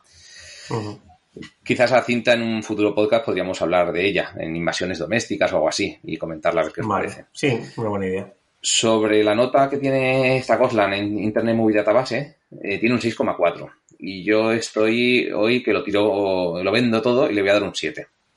Quizás sería una bien. nota más correcta, más justa, un 6,5. Pero como me ha gustado mucho la propuesta del francés y he sufrido tanto con ella, he pasado tanta tensión que quiero darle un poquito más por lo bien o por lo mal, según se mire, que me lo ha hecho pasar el director. También, como las anteriores que he comentado, a- cae un poquito en los errores típicos de su género, pero a nivel global creo que sale bastante bien parada. Y como curiosidad de esta película, os comentaré que durante el rodaje, la actriz Taylor Kitson sufrió un accidente en su rostro que le produjo una desfiguración facial y tuvo que recibir 70 puntos de sutura. Madre mía. Quedó con cicatrices permanentes y un año después pues demandó a la productora de la película, ya que ese accidente pues le estaba ocasionando el no poder participar en muchas películas debido a sus cicatrices, le estaban dejando fuera de todos los proyectos. Mm. Hickson en la demanda afirma que la compañía no tomó todas y cada una de las medidas razonables para garantizar que se cumplieran los estándares y prácticas de la industria, incluidos, entre otros, el uso de vidrios de seguridad y o doble según corresponda. Finalmente la compañía se declaró culpable y tuvo que pagar una indemnización. Pero vamos, que la cara no se arregla por mucha indemnización que... La chica que comentas tú es la de la portada. Eh, creo que sí. Creo Porque que sí. encima la portada parece de cachondeo. Está la cara así toda Sí, rota. creo- no sé. Creo que sí, porque, mm, bueno, en la película suceden unas cosas que, por si no lo han visto los lectores, no quiero comentar, pero Vale. sí, creo que es, es la de la portada. La portada sale con la cara así rota. Sí, eh, como sí. con una brecha. eh, no sé si será. Hombre, no creo que sea Con de esto de- eso, vamos. no sé. La portada creo que Vale. emula una muñeca. Está emulando como una muñeca de porcelana y tal, ¿verdad? Así la pintadita. cara, sí, sí. Sí, Vale. pero vamos, eh, ya sería tener muy mala leche, ¿no? Sí, sí, no, por eso lo digo que no sé. Sí. Pues Vale. eh, hasta aquí viene mi análisis. Eh, comentarme vosotros a ver qué os ha parecido, a ver si compartís mi 7 y mi visión. Y si no, pues cojo mi libro y me voy, me enfado, si no opináis como yo. Así Yo- que yo- empieza yo- tú, David. Pues yo cojo tu 7 y lo subo a un 8. Joder. Subo- ¡Qué a ver, eh, a ver eh, calmaos, amigos. Las, no- las notas hay que tenerlas, como he dicho antes, en cuenta, pues son muy subjetivas y hay que verlas también dentro de su género. De- eh, eh, dentro de su género, a lo mejor, pues esta película, pues sí es un 8. O es un 7 o lo que quiera otra persona. Para mí, dentro de su género, esta película, esta película es muy buena y su, Sí. prepu- su propuesta me parece eh, genial. Eh, lo, que, lo que más me gusta de esta cinta es su giro. Un giro que, que- que nos lleva de un escenario a otro, a otro escenario. Estoy hablando así para no, para no destripar la sorpresa que tiene la película. Mm. Inicialmente se nos, se nos cuenta una historia. Y luego se da un giro de 180 grados a lo que estás viendo y te llevan a otro. El director, el director te lleva a otro, a otro escenario ya tremebundo. Mm. Y esto creo que. mm, creo que es lo mejor del film. Sí. Por supuesto, también la ambientación y, y, y lo- y lo- y lo- y los dos tarados que hay en esta película. Dos tarados, dos individuos que es que mm, malsanos, pero, pero a nivel máximo. No Dos, explicas dos más. individuos que te da miedo lo que se ve que han hecho, pero que te da más miedo lo que se intuye que ya han podido hacer. O sea, es que eh, ahí- hasta ahí puedo contar. Sí, sí, es, es increíble. Es cierto. Bueno, yo le di un 7, a mí me gustó mucho también, como decís, lo mejor es eh, pues los, los giros de guion que tiene. Y está bien rodada y está muy interesante, la verdad que es un, una bocanada de aire fresco dentro del género este de terror que está todo muy, muy visto y, y que te- pues, se, se- se demuestra que se pueden sacar cosas nuevas de vez en cuando. Yo diría también, o añadiría ya por último, que, que la trama es, como decimos, muy atractiva, sorprendente, sufridora y, y realmente desgarradora. Sí, sí, Claro, total. desgarradora. Y es lo que decía también Alex. Es decir, el giro de, de esta película, el giro es tan brutal que te puede llegar a causar rechazo. Sí, sí, la violencia la, de- de- de- que se ve en la película. A mí, la verdad, en pleno año 2021, uf, a ver, no es que sea gore, gore, porque no es en sí el gore, sino ver el, qué manera sufren los, los personajes que salen, los gritos que pegan, o sea, todo. Es, Pero es que eso, yo, eso es una cosa que también, últimamente, nos hemos vuelto muy blandos con el tema del cine. Yo creo que, que bueno, nosotros no, sino los, los- los- las productoras, los, los directores, los que tengan que sacar este tipo de películas, quieren que no ponerme el más 18 para poder abarcar más público. Sí, Pero claro. este tipo de películas, eh, yo creo que merece esto. Es que es una película de terror, una película de, Sí. de- de esto. Entonces, si te pones a hacer ahí cositas, no, es que vamos a ver, cuidado, que es que si no los 16 no pueden venir al cine. A mí ese tipo de, de cortes que hacen última- últimamente a lo Disney no me, no me gusta nada, porque hay películas para mm, una edad y películas para otra. Y películas que, que se merecen un, un terror, un- una violencia, un tipo de cine y otras que se merecen otro. Eso es lo que, lo que yo, lo que yo creo que sí, que pues eso es una película dura, pero es que es lo que toca en este caso. Pues por eso es importante aplaudir a películas como estas. Claro. También, también os diré mm, que esta cinta incluye referencias directas o, o indirectas a gente como Tobe Hopper, el ya citado Rock Zombie y H.P. Lovecraft. Sí, es cierto. Y, y, y que Gosland pues, fue premiada con justicia pues, en, en varios festivales importantes como Terror Molins, Nocturna en Madrid eh, o, o- o el propio Festival de Sitges. Vale. Y es se lo decir, no estamos hablando de, de una película Sí, mediocre, muy, muy de, recomendable, vamos. de un cuentos de Halloween y de otra historieta. Vale, ¿la- ¿dónde la podemos encontrar? ¿En algún sitio o...? Yo no la he encontrado ahora mismo en ningún sitio. Creo que en su día, cuando estuvo de estreno, estuvo en Movistar, ¿verdad? Que tú la viste allí, Fernando, me parece. La vi en Movistar, sí, la vi en Movistar en su día. Pues ahora yo la estuve buscando y no había manera, con lo cual tuve que volver a buscar el Steelbook que tengo, que es precioso, la caja metálica del Blu-ray, que se ve Sí. la portada, la- lo que ha dicho Fernando, la, la chica esta, y verla en, en Blu-ray, porque no actualmente no está en ningún lado para ver. Vale. Vale. Bueno.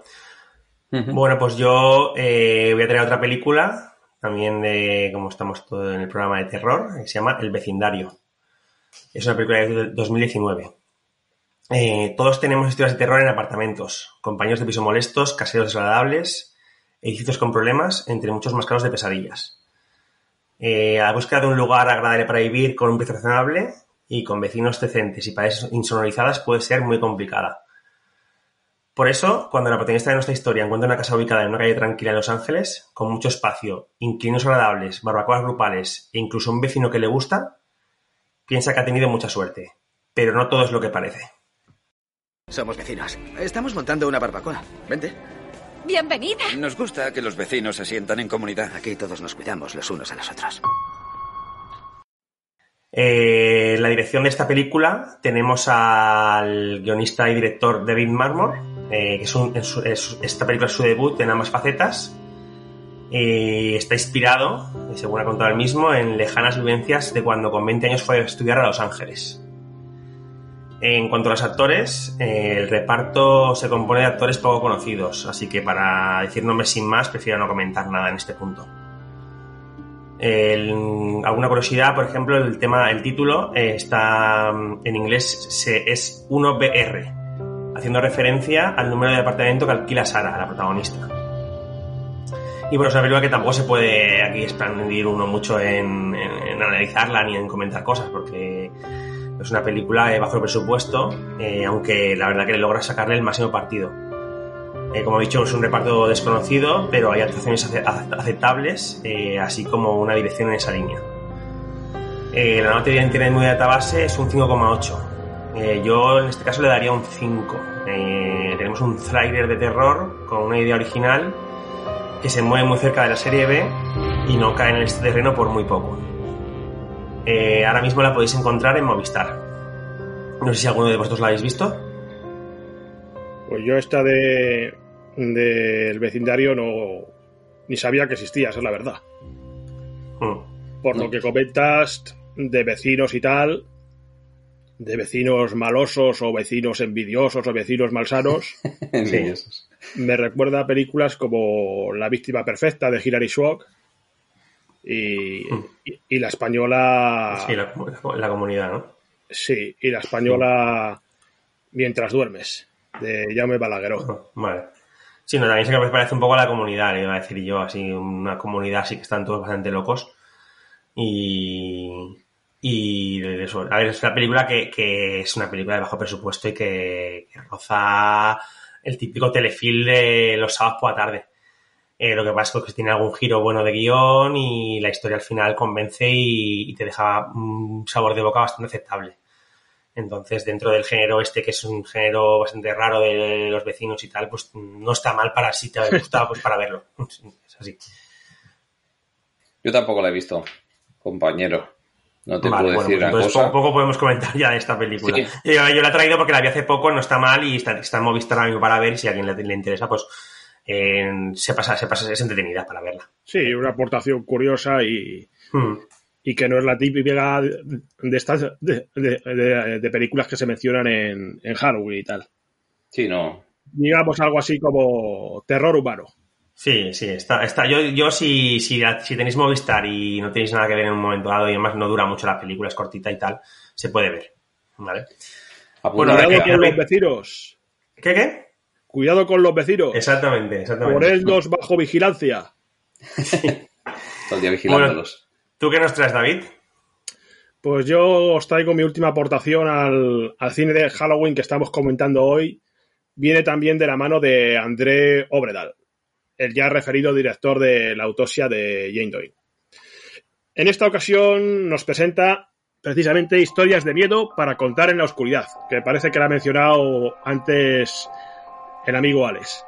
Mm. Bueno, pues aquí hablamos de un film dividido en seis capítulos y o historias basado en la obra del fallecido escritor Alvin Schwartz. La particularidad es que estos relatos están todos unidos en continuidad y por los mismos personajes. Hay personas que creen que si repetimos las historias muchas veces, se hacen realidad. Nos convierten en lo que somos. Y eso da miedo. La trama nos sitúa en la noche de Halloween de 1968 en Mill Valley, una pequeña localidad norteamericana. En este marco, cuatro adolescentes llamados Stella, Ramón, Oggy y Chuck visitan una lúgubre y abandonada mansión. Allí encuentran una habitación secreta con un misterioso libro diario de relatos que Stella se lleva a su casa como curiosidad. Y hasta aquí contaré de la trama. Respecto al horror que se muestra a lo largo del film, os diré que se basa en lo psicológico, la expectativa y la notable ambientación. No obstante, también, lógicamente, podremos disfrutar de buenas criaturas y fantasmas. Como aspecto destacado, hay que resaltar que Guillermo del Toro iba a ser el director de la película. No obstante, su carga de trabajo le hizo delegar en el ya citado André Obredar. Eso sí, Del Toro quedó acreditado como guionista y también colaboró en la edición y producción del film.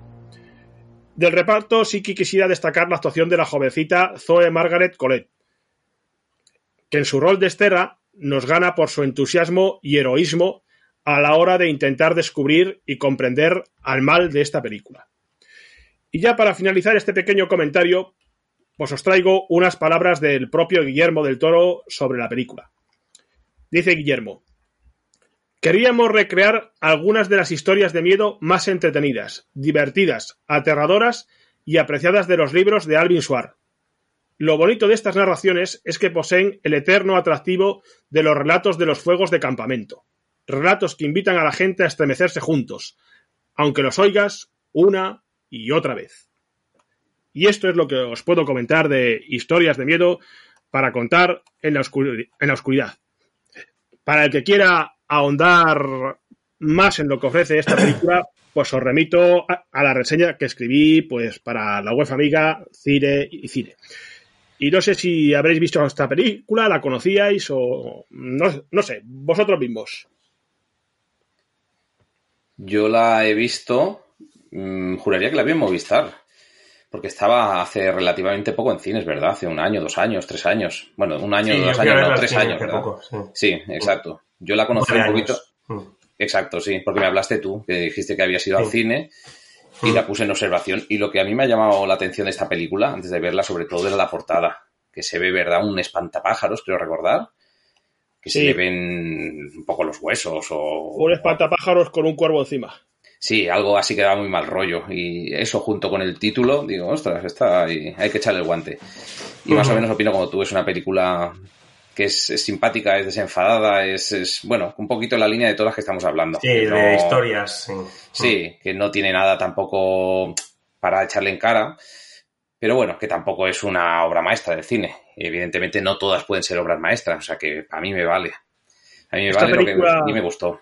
Esta película te comentaré que es del 2019 y que se está pensando eh, en producir un- una secuela, una continuación, para atar cabos que quedaron inconclusos en esta primera película y, no- y no quiero decir cuáles, para evidentemente no spoilearla. Claro. Yo fui a verla al cine y porque mm, a mí este tipo de películas sie- siempre me ha gustado y tal, de terror, siempre estamos buscando pelis de terror para ir al cine. Y además de como está producida por Guillermo del Toro, pues siempre te da una seguridad de que eh, malísima no tiene que ser. Y la verdad que yo la disfruté, me gustó, no es una cosa para tirar cohetes, pero lo pasas bien viéndola y, y yo sí que la recomendaría. Ahora mismo la- está en alguna plataforma, ¿lo sabéis? ¿Para verla? Creo que no, ¿no? Pues yo es que de las plataformas Ya. controlo Netflix y poco más. Yo creo que no, creo. ¿eh? Vale. Estaba en Movistar en su día, pero ya sabes, en Sí, Movistar, está en Movistar. Sí, lo van está un tiempo y luego... sí, claro. Vale. Bueno, pues eh, pasamos al club.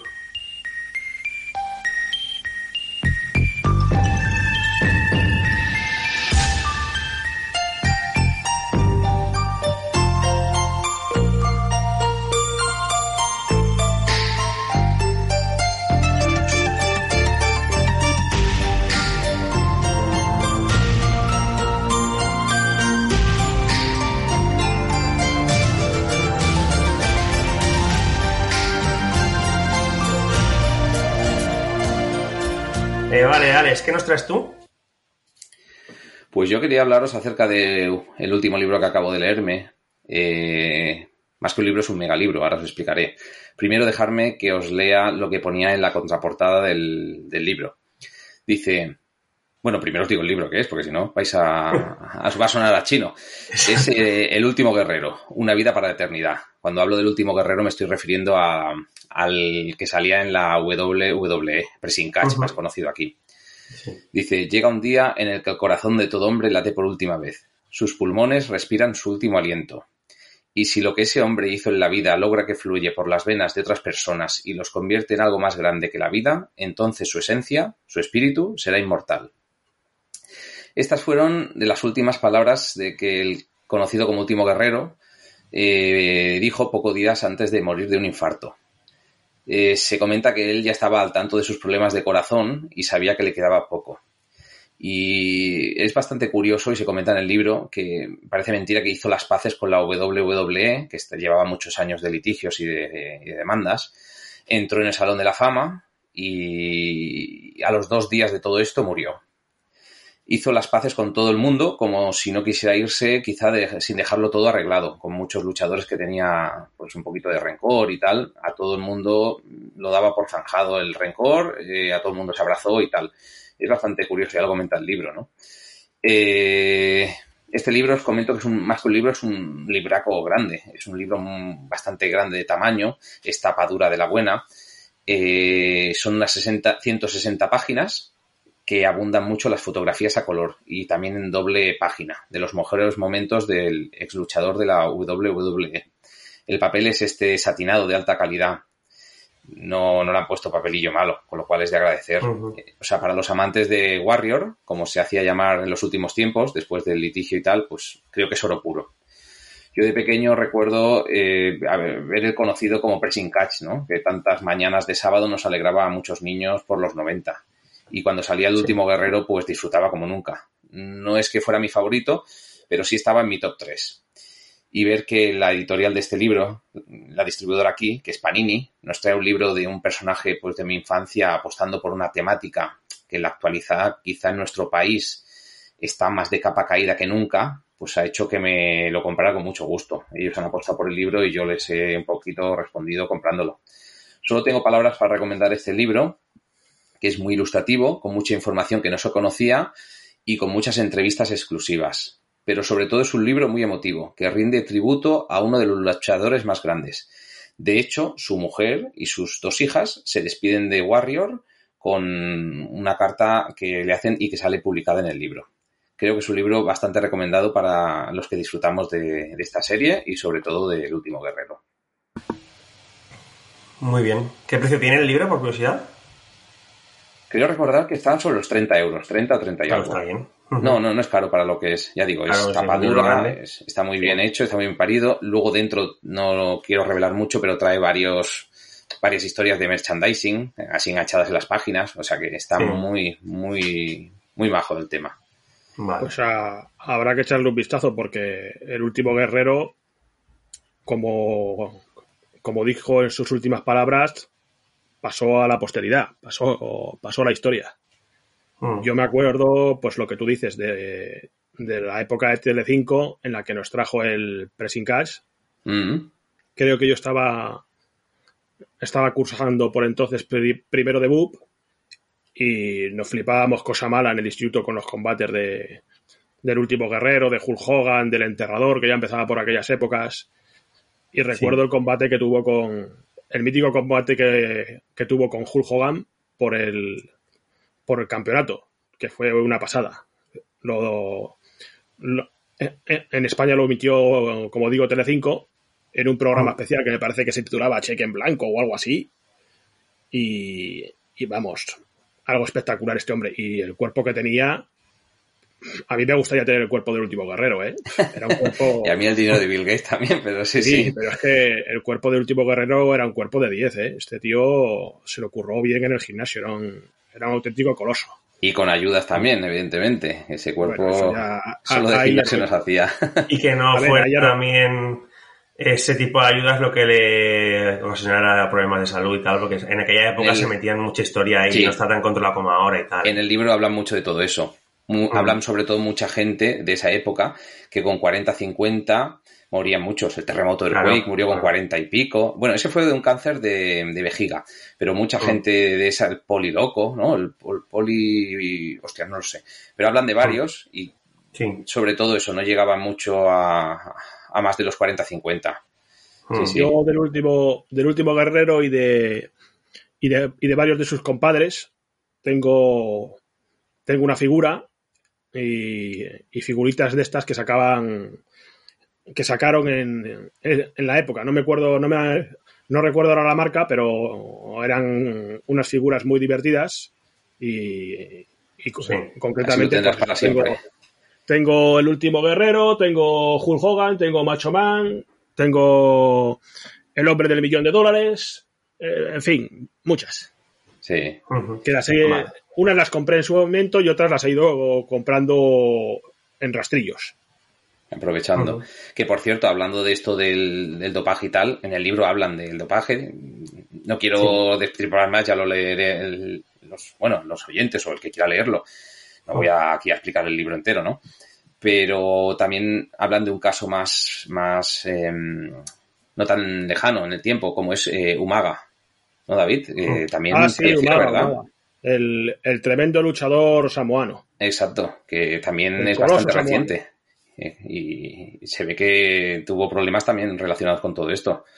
Creo que la WWE lo expulsó porque no quiso meterse en una clínica de desintoxicación y luego pasó factura. Que Eso lo, sé, lo, que, lo que sí sé es que, que lo expulsaron, eso sí que lo sé. y que él reconoció que, que había comprado por internet eh, hormonas y tal. O sea que yo creo que Eso todo esto... idea. Sí, sí, es lo que yo he leído. Pero bueno. Hasta aquí va mi aportación de, del Vale. libro. Vale, bueno, pues yo eh, os traigo una, una docuserie que es La Familia. Es, eh, nos muestra el camino que recorrieron los hombres que cambiaron la historia del baloncesto español. En ella nos muestran a Pau Gasol, Raúl Navarro, Felipe Reyes, Calderón y compañía. Esto empezó todo con, con el formidable éxito en el Mundial de de Estados Unidos Junior de 1999. Y nos apoyamos los unos a los otros, sobre todo en los momentos más difíciles. Si eres el primer año y vas a la selección, nunca vayas a unos Juegos Olímpicos. Hay McDonald's en la Villa Olímpica y es gratis, ¿no? Pobrecito Ricky. Después del entreno me tocaba cargar, pues, con todas las hamburguesas. Y ahí empiezas un poco a entender cómo somos realmente como equipo y cómo somos como personas. No nos vale una medalla de plata. Se sentía invencible. De hecho, lo era. ¡Baloncesto! La docuserie nos narra desde los inicios toda la historia del- de, de esta selección y para mí lo mejor es el material de archivo que nos ofrece, ya que hay muchos, muchos vídeos que han grabado por los jugadores, testimonios directos de cada uno y que la verdad que es un tesoro para los aficionados de- del baloncesto en general y si has vivido con los éxitos de esa selección, pues más aún. Como digo, si, si, si te gusta la selección española de baloncesto y has, las has seguido habitualmente, la serie te, te sorprenderá y, sobre todo te emocionará.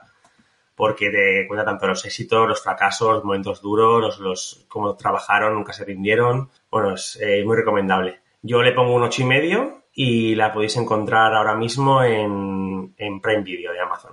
Eh, no sé si vosotros la habéis visto, la, la serie esta. Vaya, hombre, pues a mí me gustaría verla, porque, como bien sabéis, soy un gran fan de- del baloncesto, pero. Y sí, insisto, es que solo tengo Netflix. Ya. Entonces, pues. Si algún día me suscribo a Amazon, si algún día me suscribo a Amazon, la veré. Eh, me la me la recomendó un amigo y la verdad que es una. Es que si te gusta a ti te encantará también, porque es que. Es, te cuenta todo, eh, los momentos antes de las finales que hablaban, salía, sale Scariolo ahí en el, vestuario antes de una final, discurso, tal. Ellos mismos lo que sentían, las revanchas que había con Francia, tal. Es, una, es una serie, o sea, lo, que es el material gráfico, sobre todo de, de, de oculto que nos ha salido hasta ahora, de todo eso que pasó, es maravilloso, la verdad. A mí decir que Pau Gasol y Juan Carlos Navarro me parecen probablemente eh, los dos mejores jugadores españoles de baloncesto que ha habido en la historia que ha habido en la historia que ha habido en la historia de nuestro país y que eh, prácticamente son irrepetibles. Eh, con permiso eso sí y otros grandes jugones como como fueron Juan Antonio San Epifanio Super Epi Fernando Martín, Chicho Sibilio, en fin, en fin, eh, esta gente que, ha- que- que ha quedado un poco tapada u olvidada por lo Gasol, Navarro eh, y, todos estos jugadores actuales.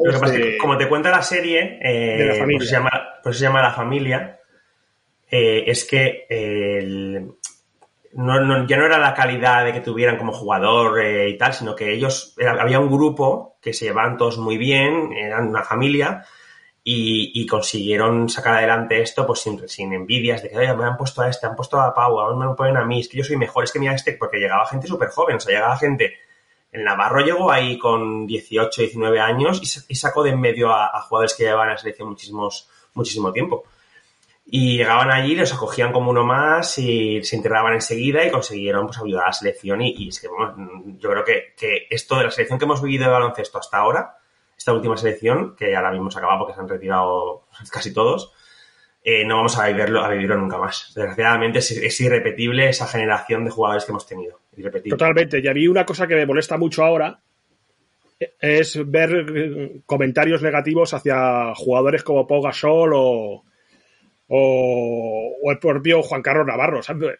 Esta última etapa que estuvo Gasol en el Barcelona, Mm. leías comentarios llamándole acabado, que es no se tenía en pues, la. No tiene ni idea de nada. vamos. Y, y- y yo, y yo me decía a la Misalet, pero tú sabes de, de, gra- de gracia- desgraciado de quién estás hablando. O sea, es que vamos, un tío que le ha dado todo por la selección española, por- como Pau Gasol, y que tú le estés diciendo ahora arrastrado, acabado, pero ¿qué me estás contando? Si es un tío con 42 años o 41 años que, que- que- ha estado do- dos, años, dos años sin jugar, eh, eh, mm, vamos, en la vida hay que tener un poco de agradecimiento.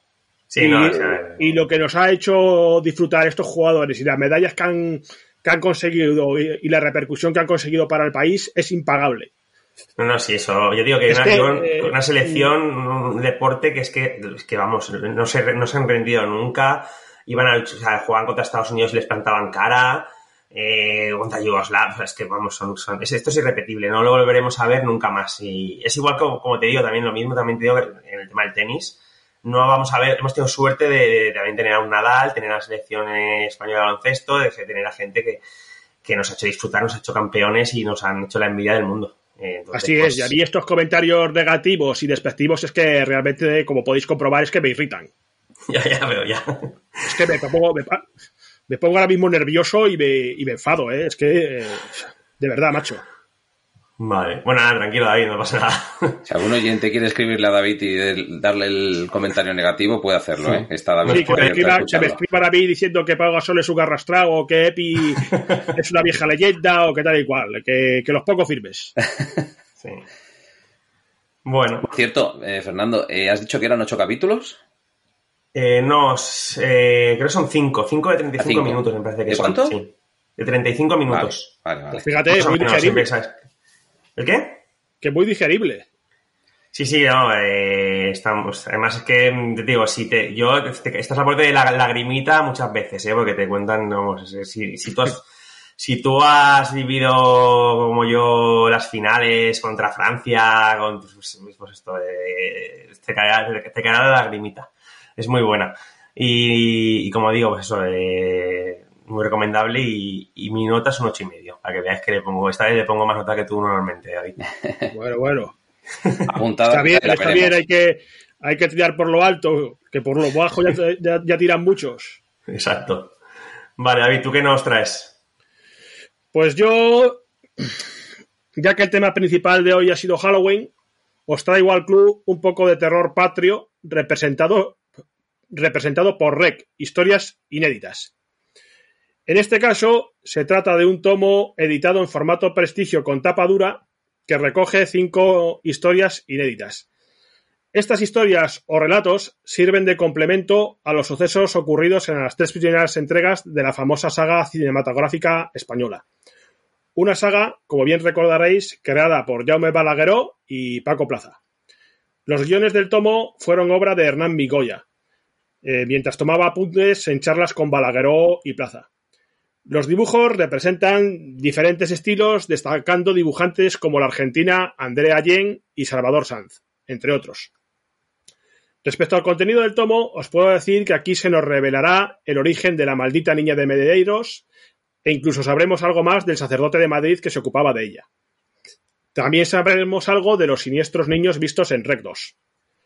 Personalmente recomendaría estas historias a los fans de la saga. El tomo que yo tengo lo compré ya en 2012, publicado por EDT, Editores de TVOs. Y esto es lo que mi aportación a- al club de, de, de este, de este programa. Me parece que Alex tiene el, el- el libro y, y a lo mejor quiere comentar, añadir algo. No, no, lo siento, nunca he oído hablar del David. Ah, No. Menudo gol que me acabas de meter, amigo. ¿Por qué? Porque pensé que lo, pensé que lo tenías, que lo había visto. Sí, lo tengo, lo tengo, es una broma, David. Ya Ah, macho, entonces, entonces, entonces reclamamos revisión de bar, joder. Sí, sí. Tengo, exacto, tengo este y tengo uno que es mm, tipo novela, que son varios cortos también en novela, y luego tengo el cómo se hizo en tapadura, que es buenísimo. Sobre Mm. este, eh, la verdad es que lo leí hace años. Me has hecho hacer memoria con lo del origen de la niña de Medeiros y lo del cura, qué pasó con él. Ahora me acuerdo. Eh, más o menos lo que tú, me gustó. No es algo asombroso, quizá yo iba con más, más flipamiento en la cabeza de lo que iba a leer o ver. Sí. Pero bueno, que está bastante bien, es bastante curioso y es un buen complemento a la, a la saga, a la tetralogía de películas REC. Entonces, en la dura. revisión de bar, en la revisión de bar gritamos gol. Hombre, no, no, gol no, porque no, lo tengo, lo tengo, ¿no? David, David ¿el, el cómic es tapadura? Cre- creo que sí, sí, es tapadura. Sí. Ah, pues que estoy, que viendo, tengo. estoy viendo uno en Amazon que es tapa blanda. No sé si será este o que, que es Rec 1 Historias Inéditas. Tapa blanda. Al- Alex, tú puedes comentar que es tapadura, ¿no? Eh, es tapadura, es tapadura, sí. Es que lo fuerte es que en la foto parece que se ve claramente que es tapa dura, pero luego en la descripción pone que es tapa blanca. No sé si estará mal o A ver, a, lo mejor, a lo mejor han editado luego otras ediciones con tapa Sí, posible. para bajarle el No, precio. mm, ah. No sé. Pero es que O sea, digo, en me parece tapa blanda, que es lo que me ha A ver, que esto también. A ver, Nano, que esto también se hace mucho en los cómics, ¿sabes? A, Mm. a lo mejor sacan uno de edición de tapa dura Sí. A X precio y luego, pasado un tiempo, lo vuelven a editar, pero ya en tapa blanda y, y a un precio pues más asequible. Porque tú recuerdas el precio. Uf, macho, tendría que coger el libro y no lo tengo a mano. No, porque el de Amazon vale 10 euros, 10,80. Entonces a lo mejor sí que No es- te puedo- me- no te puedo escucha, eh, Fernando, esto yo creo que está descatalogado porque es EDT, editores de TVO, y si te fijas, Sí. el que venden en Amazon es un tercero, el que lo vende, no lo vende Amazon propia. O sea que yo creo que... Se equivocado poniéndolo Bueno, en tapa blanda. sí, sí, eso seguro, ¿eh? Mm, Yo vale. juraría que no salió en tapa blanda, vamos. O el que lo vende ha quitado las tapas y vende solo lo de dentro. Exacto, puede ser, sí, también. es lo más probable. Vale. Hasta aquí este episodio de Planeta Ficción en el que hemos hablado de películas de terror que podemos aprovechar para ver en Halloween. Ha sido un placer compartir micrófono con mis dos compañeros. Alex, El placer ha sido mío, eh, compartirlo contigo, Fernando, contigo, David, y sobre todo con nuestros queridos oyentes que están ahí escuchándonos y son los que nos dan la alegría para seguir hablando de todo esto. David, Bueno, pues como diría el inolvidable Juan Antonio Cebrián, he quedado encantado y feliz como una lombriz de haber colaborado otra vez con vosotros. Doy las gracias a nuestros oyentes por seguirnos y no olviden lo que decía el doctor Loomis. No se gana dejando que el mal siga vivo. ¿Quién era el doctor Lubis? Hombre, el de, el de el psiquiatra de Michael Myers. Oh, vale. Nuevamente te has ganado una visita de Michael Myers. Lo espero con ansia. A ver. quiero dar las gracias a todos los que nos escuchan, porque sin ellos este programa no sería posible. También os agradeceríamos que nos dierais un me gusta en la plataforma de podcast donde nos escuchéis. Esto nos ayuda a llegar más gente y seguir creciendo con vuestro apoyo. Volvemos en 15 días. Recordad que podéis encontrarnos y contactar con nosotros en nuestra web planetaficción.com.